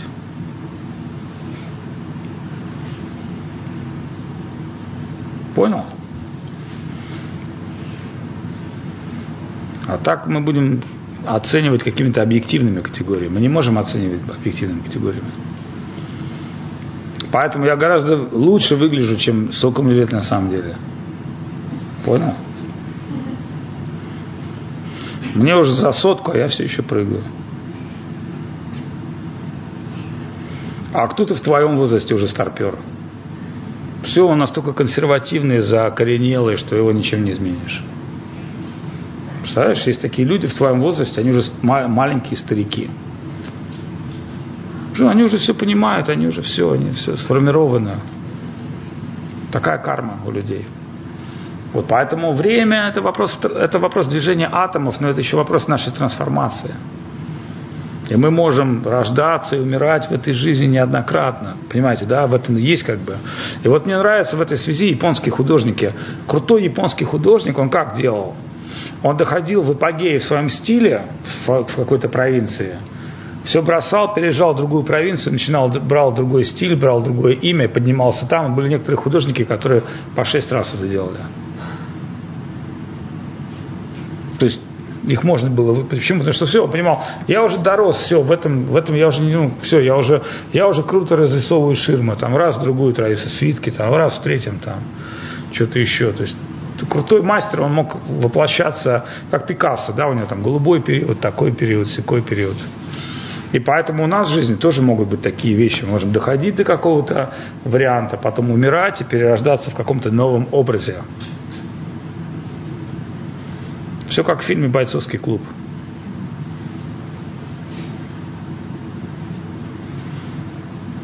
Ну, то есть вот вы дошли до какого-то уровня там роста социального, материального, все это же смерть. Надо умереть и в новом каком-то образе. У меня, кстати, вот один друг, он так несколько раз делал. Он был каким-то очень успешным бизнесменом, в какой-то момент он все бросил, стал учителем лыж. Круто, круто. Ну, то есть он мог бы зарабатывать деньги, там, быть каким-то там хедом компании. Вдруг он все бросает, и он там становится тренером детской школы и водит людей на лыжах. Ну, прикольно, прикольно. Ну, то есть он оставляет какую-то карьеру, там, привязанность к деньгам, к результатам и становится преподавателем.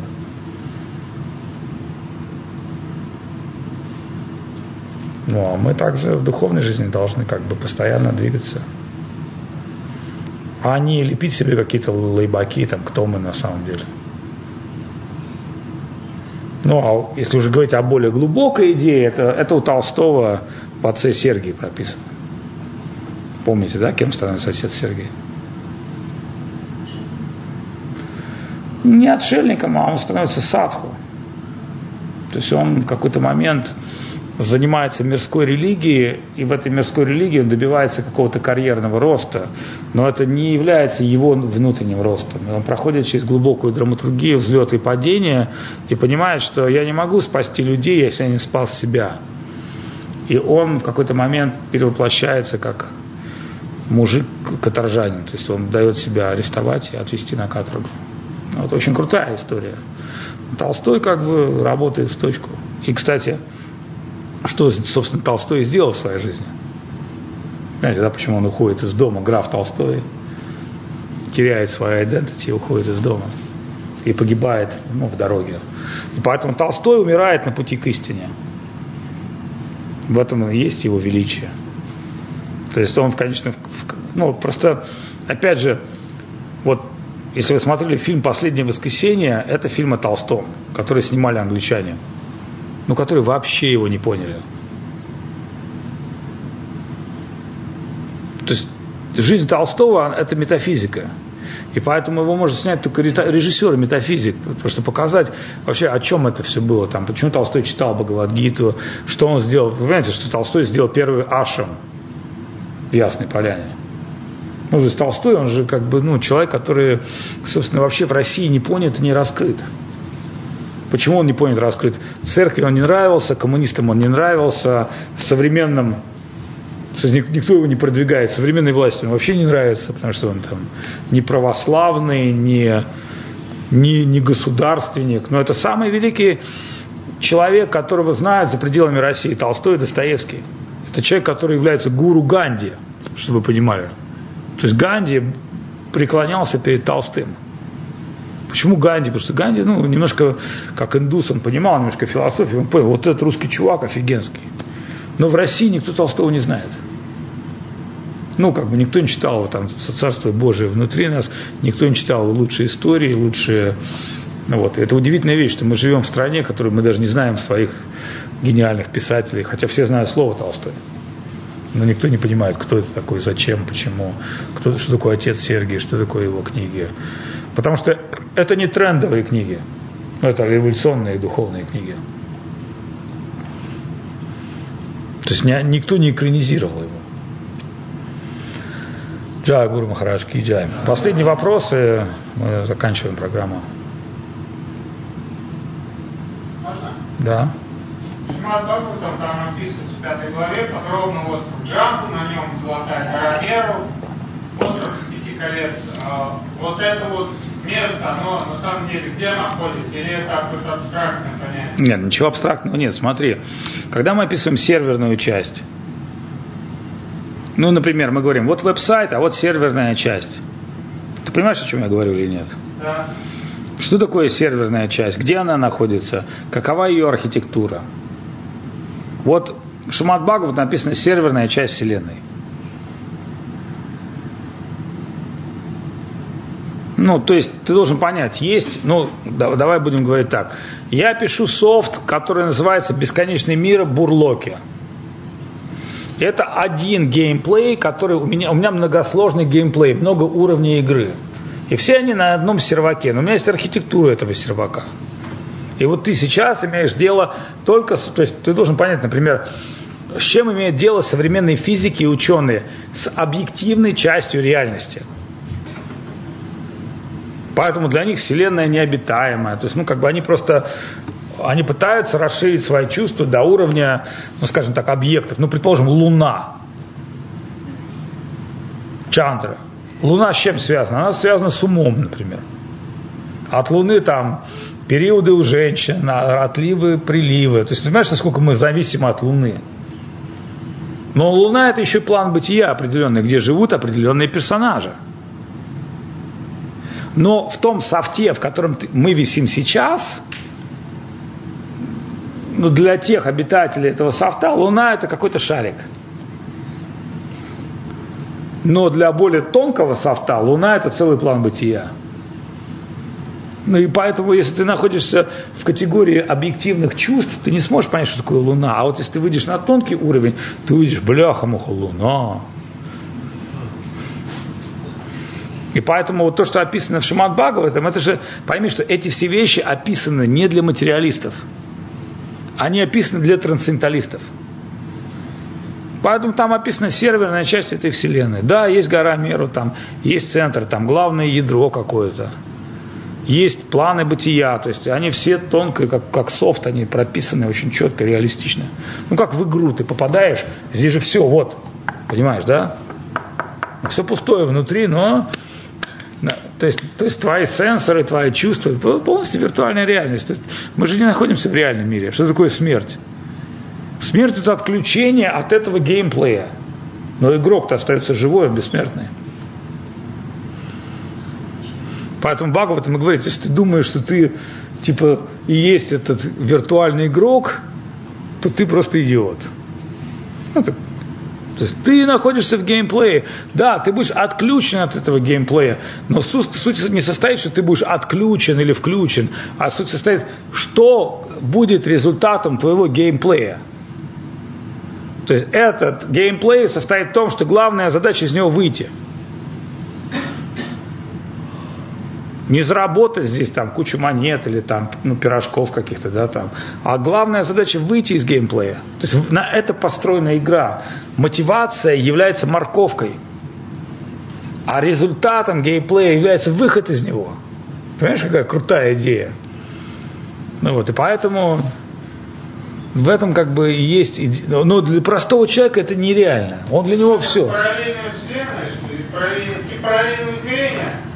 Ну, я же тебе еще раз объясню. У тебя может на мобильном телефоне стоять куча приложений. На твоем компе может стоять куча игр. И ты сейчас загружен только в одну какую-то часть этой игры. А есть те, кто еще, а есть те, кто, чтобы ты понимал, фильм «Матрица» же на этом построен. Есть те, кто заходит в этот геймплей, перед тобой являются в образе простых игроков, а они на самом деле там, скажем так, в этом геймплее игра, являются, ну, скажем, некими сталкерами, проводниками. И еще на тебя могут навешивать софт проводника, ты даже сам об этом не знаешь.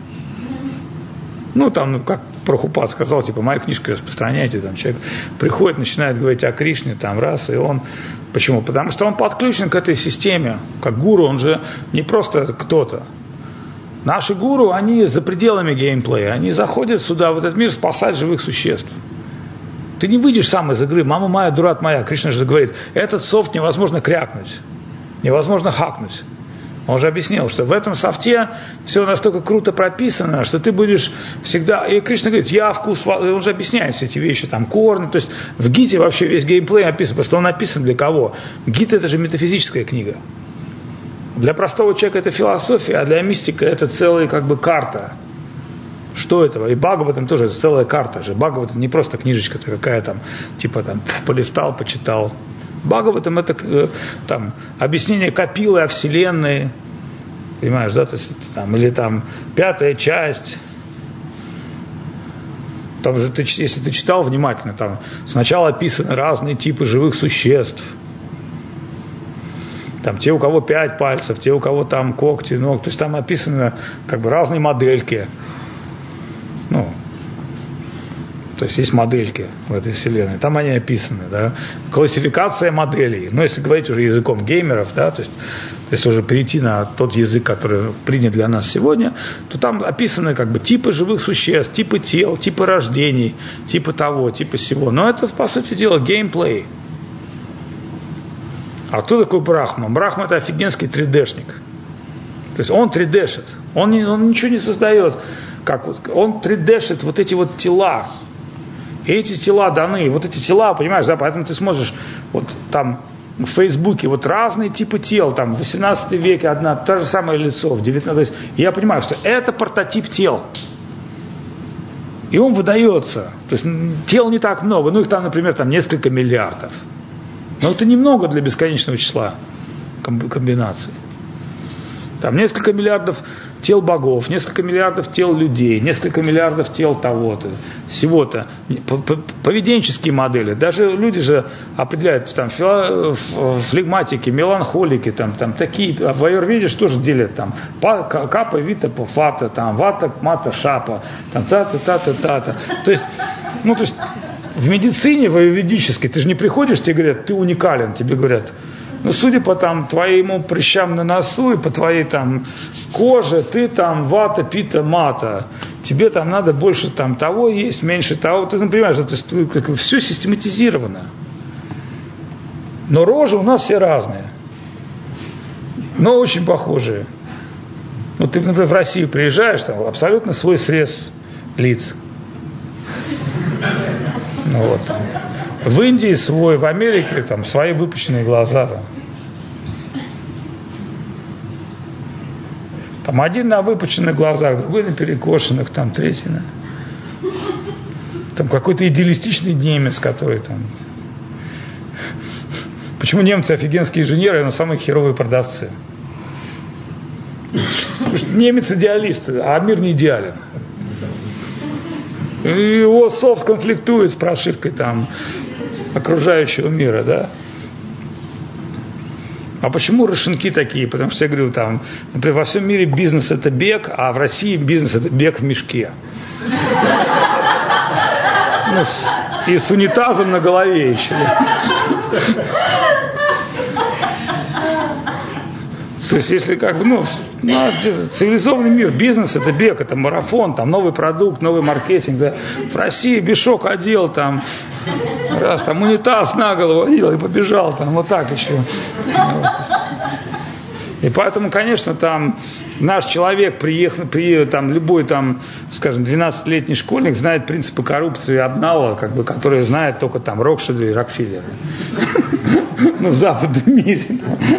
Ну, вот. А у нас знает это любой там барыга средней руки, там, да, там, как обналичить, какие юрлицы подставить и так далее. А это, это удел только великих коррупционеров, там, каких-то там, Джипи Морган и так далее. Там. И поэтому понятно, да, то есть как бы разделяется менталитет, мировосприятие и так далее. То есть разные ментальные системы, разные, как бы, разные геймплеи на разном уровне. Но в этом ничего страшного нет. Все можно выучить. Можно выучить русский геймплей, индийский геймплей. Любой. Один из сети, один мой. Окей. Okay. А, из сети вопрос следующий. А, высаживались ли на Луну американцы?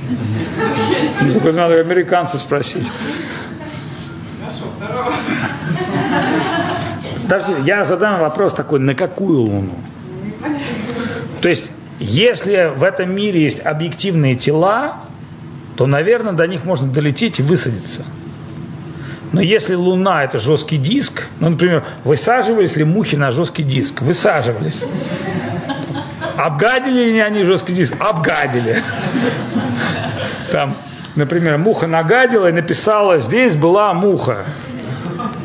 Хорошо, я задаю вопрос, но внутри этого жесткого диска, внутрь софта муха могла проникнуть? Нет.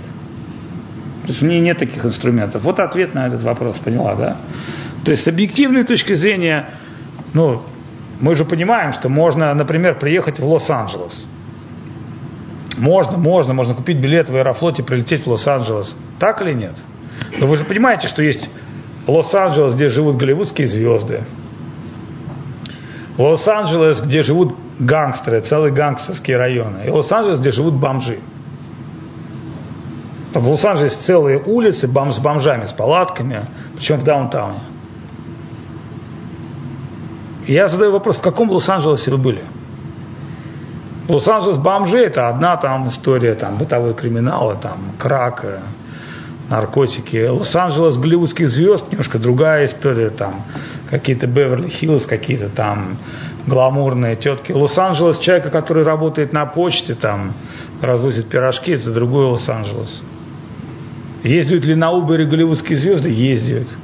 Видят и а, работники Uber? Видят. Но то же самое Москва, там, понимаете, там Москва там какого-нибудь там Дима Медведева и Москва, там, Вася Иванова, разная Москва. Дима Медведев пролетает с мигалками, а Вася Иванов в это время проталкивается через кишку, которая называется метро. И, например, в метро человек заходит, он не замечает. А вот, например, когда другой человек заходит, он чувствует запах немытых людей. Ну, то есть, кто зашел в метро? С другой стороны, ты можешь увидеть человека в метро, читающего Хари Кришна Махамантру.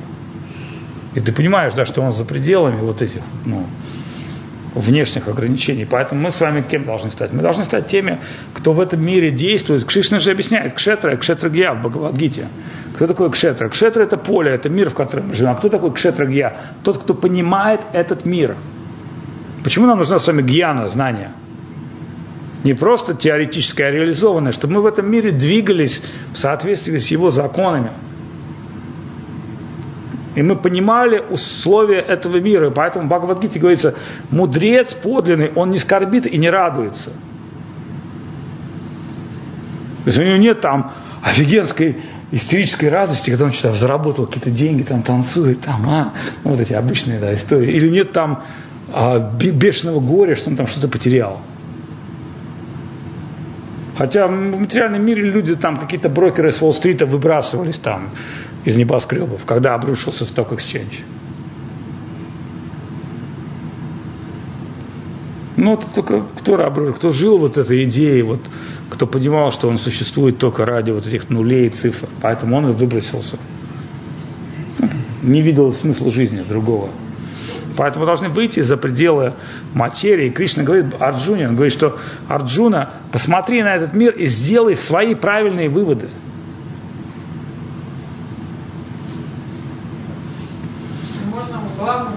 Да, и теперь смотри еще ответ на твой вопрос. Нужно понять, действует Господь. Ты можешь задать вопрос, Почему, например, на Иосифа Кобзона ходит 10 тысяч человек, а на Вадута Махараджа вот пришло 15 человек. Ты должен понимать, что может быть в Москве сегодня 15 человек готовы это слушать. И может быть я готов говорить это 15 людям. А может быть завтра, например, когда я умру, вот эту подпись посмотрят миллионы. Когда Госвай Махарадж, я с ним говорил, Госвай Махарадж говорит, да, конечно, я делаю такой контент, который можно слушать только там, ну, несколько человек. Я говорю, «Ну, зато за 10 тысяч лет послушают миллион. Нормально? Ну, если ты делаешь вечный контент, это же неплохо, да? А если делаешь попсу, попсу можно ну, каждый день слушать. Но это попса. И поэтому что мы хотим сделать? Попса, да, воронку продаж мы должны сделать, там все, Хари Кришна, приходи, все, бессмертие всем. Но в реальности придет три человека, которые будут готовы сегодня это услышать. Через 10 лет еще три человека. И так, и, и вы, должны понять, что вот так работают воронки трансцендентные. Они собирают в вечности единиц. И, кстати, прикольный момент, что вы же сами будете решать, идти дальше или нет. Вы скажете, не, мне достаточно, все. Мой геморрой прошел, все, на этом я как бы успокоился. Может быть такое? Так или нет? Не страдаю, все, значит, Бог не нужен. Ну да, то есть поэтому что, страдать или искать? Вот.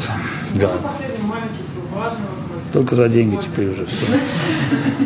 Subscription в private чате.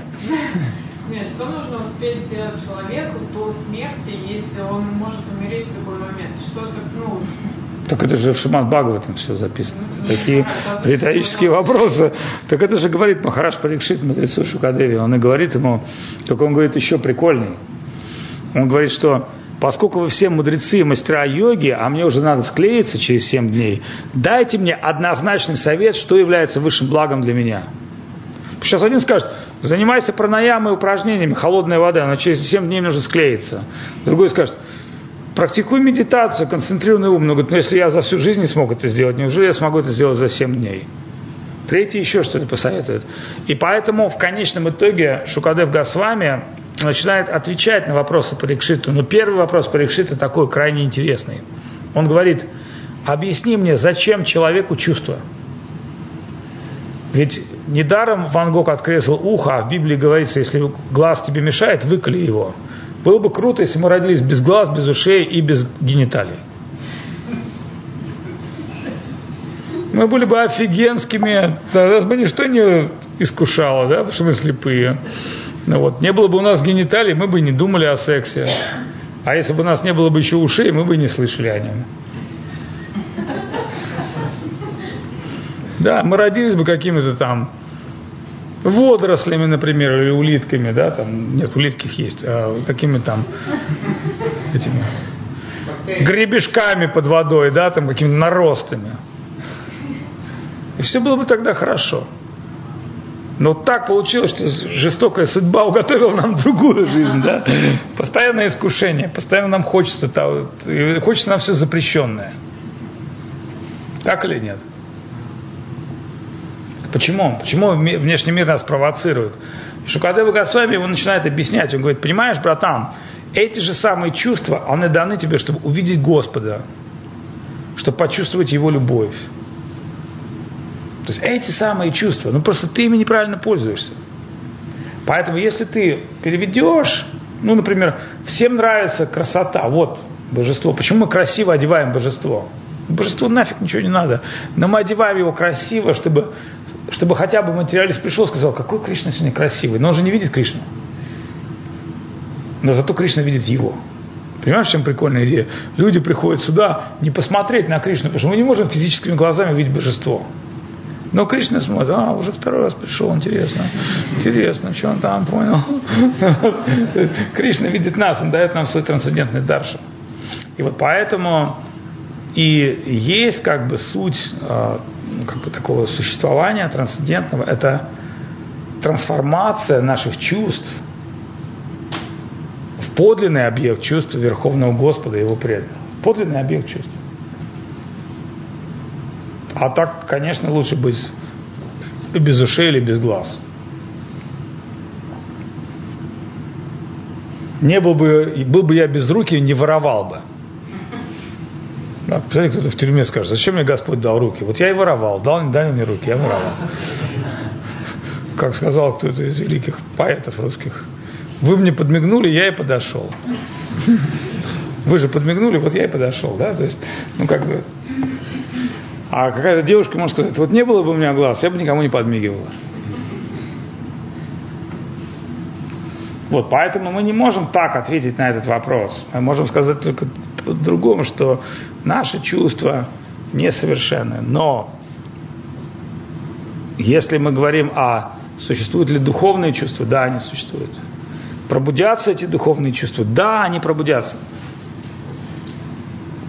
Как они пробудятся? Постепенно.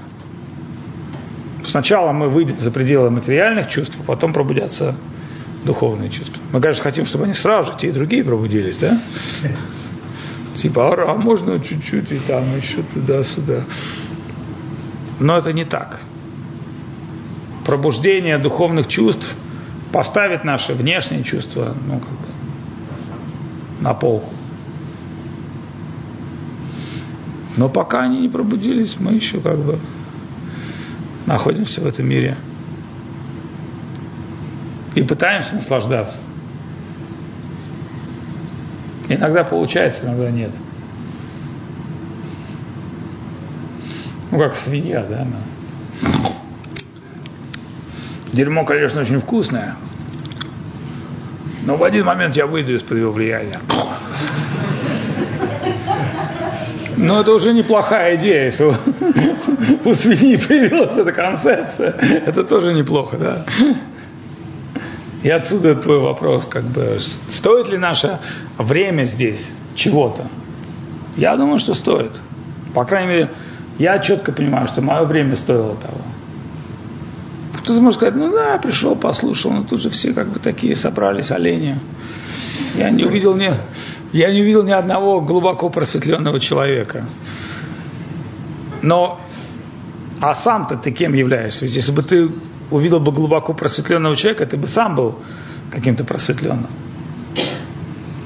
Поэтому на этом мы закончим. Я хотел спросить, что вы когда сказали свои правильные выводы, потому что ну, мои выводы и правильные выводы, ну, пока опыт показывает, что это разные выводы, но тем не менее, опыт же тебе показывает, что ты сказал Кроха, что такое хорошо, что такое плохо. Некая способность распознания истины должна в тебе пробудиться. Ну, например, подсказывает ли тебе твой разум, что священные писания говорят правду? Ну вот. Ну, ну, как бы вот это есть пример моего правильного вывода. Ну, конечно, конечно.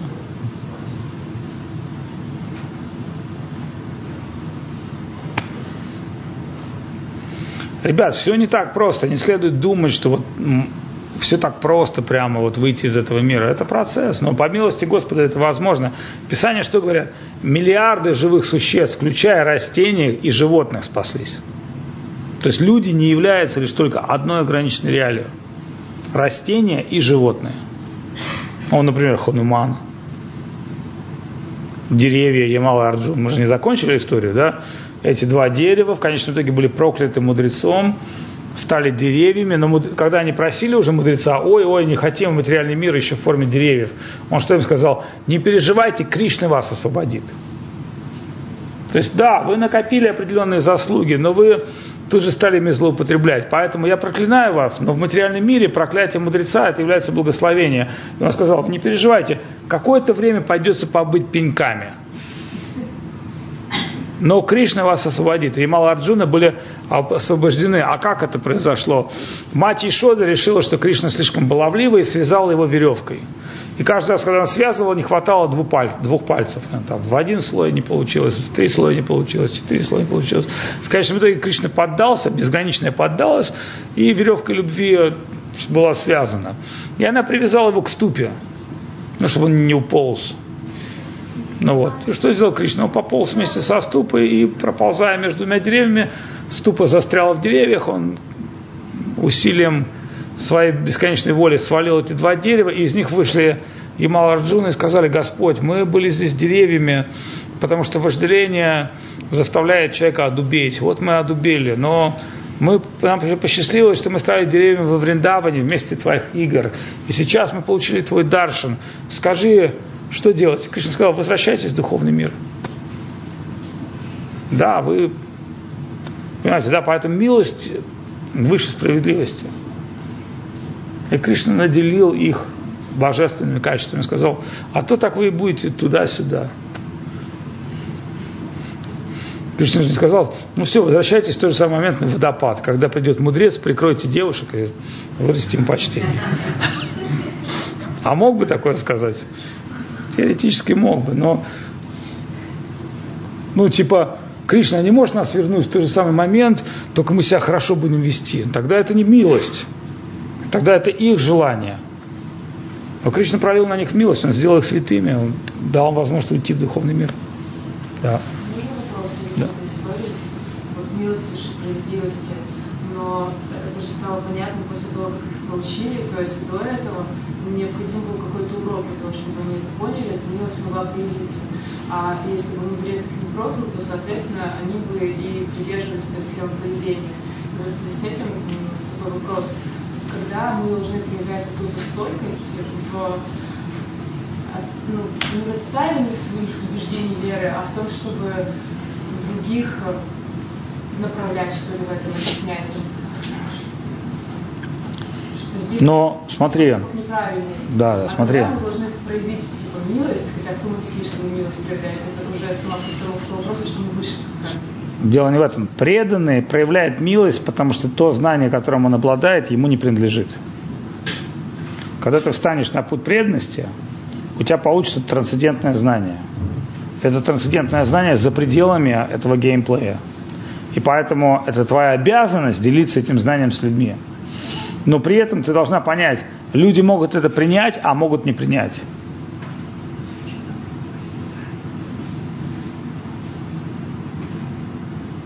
И это их право. И поэтому, когда ты станешь преданным и обретешь трансцендентное знание, ты должна будешь понимать, как этим знанием можно использовать. Опытный преданный, он знает, кому сколько можно дать. Он знает, что нельзя давать больше или меньше. И он знает, что иногда он молчит, потому что если люди не готовы принять, они, они оскорбители. Понимаешь, да? То есть ты не можешь сказать, вот вы будете духовными людьми, пошла ты нафиг со своим Кришной, и все. Они совершали оскорбление. А ты можешь, ну, типа... Но неофиты так и делают. Они бросаются на людей там с книгами. А грамотные, хитрые кришнаиты, они там, типа, девушка, девушка, это здравствуйте. Вы не читали индийскую? Ой, какая интересная. Вот они, понимаешь, то есть они знают, как на самом деле опытный проповедник, он знает, с кем, как говорить. А неофит, он пойдет всем в паре, потому что он сам ни, ни, ни во что не врубается, он начнет сразу же, он сразу же выше всех, он лицемер, у него эго, он пойдет там кого-то троллить, его скажет, пошел нафиг отсюда. А оп- опытные, преданные, они знают, как выдавать духовное знание людям. И они понимают, как. Это же тонкое искусство, понимаешь, такой процесс, магия. Если а, у людей есть какая-то негативная, например, реакция в эту сторону. Можно перевести ее тоже. Ну, то есть, это как кунг-фу. Есть ли смысл вообще отстаивать? Ну, то есть это же... А зачем отстаивать? Можно прикалываться, например. Ты же понимаешь, не всегда людям можно. Можно постебаться над собой, можно постебаться над ними. Шутки это же обезболивающее. То есть можно там человеку в чире воткнуть скальпель, а можно пустить ему морфин по вене сначала. А как это делается? Морфин это что? Это похвала. Поэтому сказано, похвала хуже смерти. Ну вот. Но если ты скажешь ему, о, вы такой продвинутый, достойный слушатель, он, о, может быть так, понимаешь, да, поэтому опытный преданный, он знает, где помазать обезболивающим, где воткнуть скальпель. И хороший специалист, он оперирует, ну, как бы, по-живому. А кто не является экспертом, он может, например, там оскорбить человека или там спорить начать с ним. А человек не принимает истины в спорах, он упрется и будет свою как бы сторону отстаивать. Поэтому спорить с кем-то это ну, зачастую бесполезно.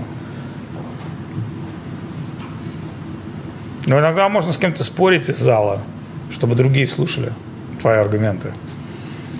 То есть получается так, что ты с кем-то беседуешь, споришь с ним, он вообще упирается рогом, все остальные смеются, и они слушают твои аргументы. Тогда ты выбираешь, ну такой принцип есть проповеди, выбираешь такого козла отпущения.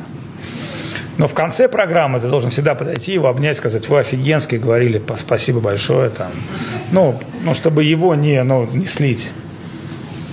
Так, то есть, ну, и разные методы, ну, как бы уже когда ты владеешь вот этим артом передачи мистического знания, тогда ты ведь пойми, что одно дело передавать мистическое знание человеку, который это хочет, а другое дело передавать мистическое знание людям, которые не хотят. Это тоже искусство. Конечно. Не все же хотят. Кто-то пришел просто послушать, кто-то пришел там помотать на ус, кто-то пришел посомниться. Я просто помню свой проповеднический опыт. Я помню, приходили люди надо мной поиздеваться. Но я потом научился издеваться над ними. Это заняло какое-то время. Но они начинают тебя чморить, а ты типа начинаешь им поддакивать. И они выходят на то, что они вот в итоге сами над собой скрываются. А разные есть технологии. Все зависит от уровня проповедника и от его способности ну, как бы вести диалог и так далее. Поэтому, когда ты будешь практиковать постоянно бхакти-йогу, и это накопится в тебе, и в процессе, как бы, ну, надо же понимать, что действует ты Господь на самом деле. Ты же инструмент. Вот иногда ты понимаешь, что аудитория мертвая, в ней, например, сидит 100 человек, а слушает только 2 человека. Ты работаешь с мертвой аудиторией, только два слушателя. Поэтому хороший проповедник, он знает, кто слушает, кто вообще ничего не слышит, кто там в ауте пребывает, кто случайно пришел. Вот, и ты понимаешь, ну там 2-3 человека, и ты вот с этими человеками устанавливаешь контакт и начинаешь с ними работать. А все остальные мертвые, они пришли так, для массовки. Так часто бывает. Ну, не случайно зашли по сукрите, так сказать, на огонек, но они не врубаются ни во что. Это здесь же френдли аудитория. Ты как бы играешь в футбол на своем поле. А приди куда-нибудь там, в другое место, там все по-другому будет. Там тебе скажут, мужик, ты что одел женскую юбку там? Это что, в простыне? Это что, чтобы... Кто-нибудь задаст вопрос, это что, чтобы стать просветленным, надо просто не носить? Ты скажешь, конечно. Носите с собой свое постельное белье сможете спать где угодно. Я могу вам продемонстрировать еще, насколько удобно его сушить. Знаешь об этом, да? Это же такая одежда в ней, то есть она для чего создана? Эта одежда создана для универсальной жизни. Вот это, например, сумка для сбора пожертвований, вот так. Вот так это рюкзак. Понимаешь, да? Смотри, вот так берешь, так, в древние времена. Это уже рюкзак. Ты его одеваешь на спину и все. Сюда руку. Одну, сюда вторую. И можешь спокойно даже бежать с этими пожертвованиями.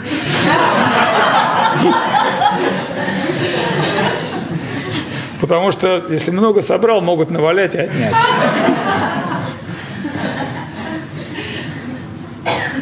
А это еще и трусы, универсальное полотенце и шапка-невидимка. Знаешь, как это работает, как шапка-невидимка? Нет? Вот так вот. То есть ты через нее видишь, а тебя не видят. Поэтому эта шапка не видит. Там много своих. Ну, слюнящих, у кого слюни очень, да? Активное слюновыделение. Да. То есть, поэтому, когда мы говорим, например, о каких-то там вещах, мы должны понимать, что все оно практично.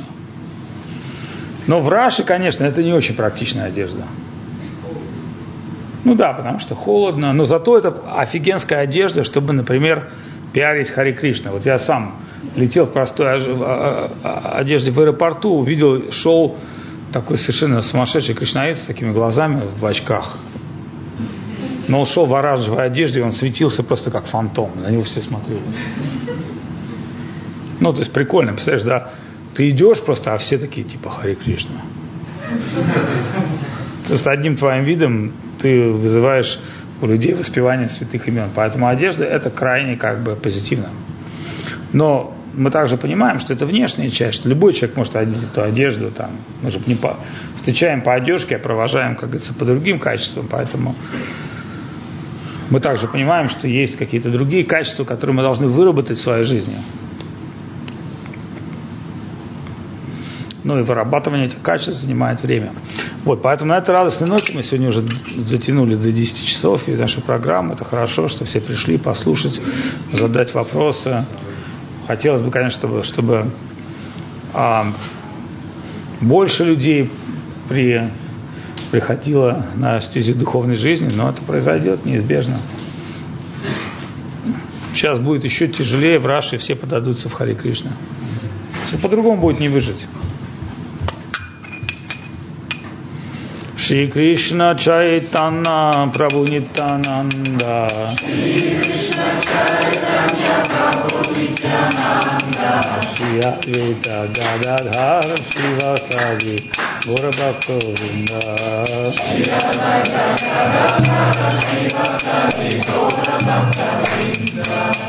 Hare Krishna, Hare Krishna, Krishna Krishna, Hare Hare. Hare Krishna, Hare Krishna, Krishna Krishna, Hare Hare. Hare Rama, Hare Rama, Rama Rama, Hare Hare. Hare Rama, Hare Rama, Rama Rama, Hare Hare. Hare Krishna, Hare Krishna, Krishna Krishna, Hare. Hare Hare Krishna, Hare Rama, Hare Rama, Rama Rama, Hare Hare. Hare Rama, Hare Rama, Rama Rama, Hare Hare. Nitai Gurango, Nitai Gurango, Nitai Gurango, Nitai Gurango, Nitai Gurango.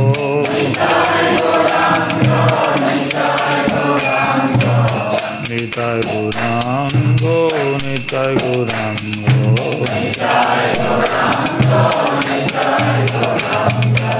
জয় শশী নন্দন নিতাই গৌরাঙ্গ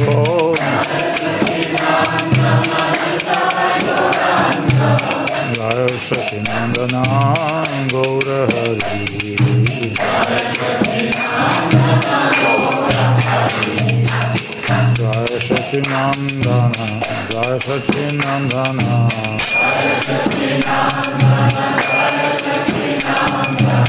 जय सचिनंदन जय Sachinandan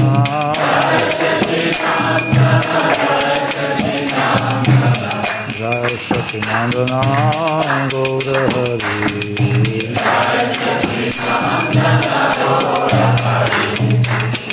Jai Shri Nandana Jai Shri Nandana Jai Shri Nandana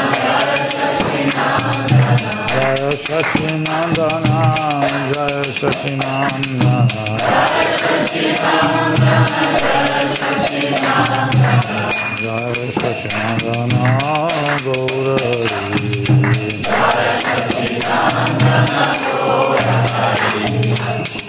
Hare Krishna, Hare Krishna, Krishna Krishna, Hare Hare. Hare Krishna, Hare Krishna, Krishna Krishna, Hare Hare. Hare Rama, Hare Rama, Rama Rama, Hare Hare. Hare Rama, Hare Rama, Rama Rama, Hare Hare. Hare Krishna, Hare Krishna, Krishna Krishna, Hare Hare. Hare Krishna, Hare Krishna, Krishna Krishna, Hare Hare. Hare Rama. Hare Rama Rama Rama Hare Hare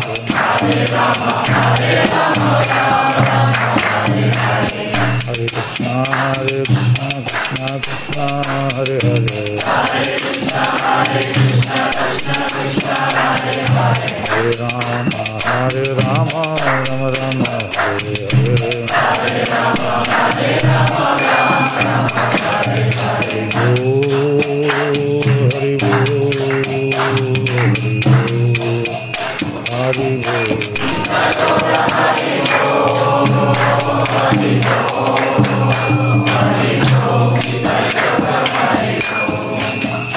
गौ प्रेमानंद हरे हरि गो जय श्री श्री गुरु गौरांग राधा रामांजो सुंदर की जय ओम विष्णु पाद भक्ति सुंदर गोविंद देव गोस्वामी महाराज की जय भक्त रक्षक श्री देव गोस्वामी महाराज की जय श्री रूपानु गुरुवर्ग की जय नाम संकीर्तन की जय जय श्री भक्त वृंद की जय जय श्री चैतन्य सरस्वत मात की जय हरिनाम संकीर्तन की जय Ну, тут надо понять такую вещь, что я не обладаю должными качествами, ну, может быть, излагать истину совершенным каким-то языком. Я пытаюсь излагать что-то тем языком, на котором мы с вами общаемся, но я знаю, что искренний человек, он будет привлечен. Я знаю, что наши учителя, которые обитатели духовного мира, они прольют на него милости, как бы искренний человек не будет обманут. Ну вот. Конечно, самообман, к которому мы привыкли, тоже наш великий, великий порог на пути к духовному совершенству, но я знаю, что и это тоже пройдет, как сказал царь Соломон. Это пройдет, и это тоже пройдет. Поэтому мы с вами обречены на путь совершенства, любви, красоты. Это наша природа искать истину, искать любовь, искать совершенство. И неважно, сколько миллионов жизней мы с вами уже живем в этом мире, так сказать, мы никогда не перестанем искать. Вот в, этой, в этой связи это такая радостная, скажем так, новость. И то, что мы собираемся, поем, беседуем, это очень хорошо. Если у кого-то есть силы и желание изучать священные писания, слушать лекции, это прекрасно. Я могу сказать, что ну, у меня вот, например, бывает периодичностью. Потому что когда я начинаю слишком много трансцендентного, мне становится совершенно пофиг на все. Вот. То есть я ухожу в такой космический аут. Вот. А когда у меня передоз материального, мне тоже пофиг становится. Я, то есть, поэтому надо искать всегда золотую середину, некую гармонию между служением, внутренней жизнью, внешней жизнью. И ну, какой-то процесс, он очень непростой. Все мы находимся в таком поиске баланса, некой золотой середины. Это очень важно для нас. Но мы понимаем, что эта золотая середина, она трансцендентная в целом, она нематериальная. Это не значит, что я там буду вечером бухать, а утром спортом заниматься. Ну, так не получится. Надо бросить пить и начать заниматься спортом утром и вечером. Но к этому надо прийти. Поэтому бухать хотя бы не каждый день. Если не каждый день, то еще и не ту дозу. То есть, понимаете, да, то есть, я к чему говорю? Вот так вот, что мы прямо стали с вами из алкоголиков такими здоровыми людьми, не получится. То есть, ну, есть такой инкубационный про, время самоисцеления, оно ну, как бы оно такое непростое, это не то, что вы там вы взяли вот Хари Кришна, а, там и все, я вечно теперь трансцендентная. Господь, Он испытает нас, не переживайте. Но пока мы на таком входе, на энтузиазме, Господь дает нам такую прошивку демо, которая действует бесплатно какое-то время. Но потом мы должны будем ну, посвятить себя этому, понимаете, да? То есть сначала у нас прольют милость, а потом покажут, что давай трудись ради этого. Господь Он так делает, Он дает тебе демо, вот смотри, а ты, а, Харибул. А потом Он тебе говорит, а теперь вот та Божья благодать, которую ты испытала, вот теперь иди к ней, стремись. Ты думаешь, ой, я должна идти, это так тяжело, идти. А можно, что вы меня понесете? Ну, понесем. А помните, да, Винни-Пух, я понесу четки, а ты понесешь меня. Харе Кришна. На самом деле оно так, так сказать, и бывает. Да, потому что принять лекарство в форме просад. Просад надо принимать как лекарство, не как еду. Есть можно дома, а в храме надо принимать лекарство. Вы день рождения у Малыти. Да, поздравляем, ура!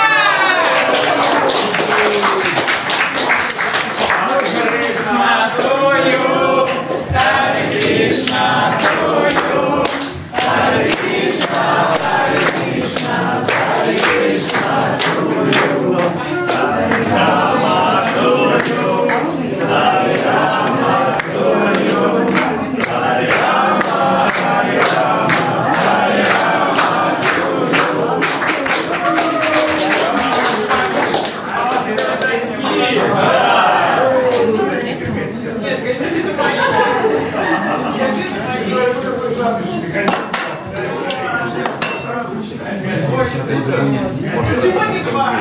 Нет.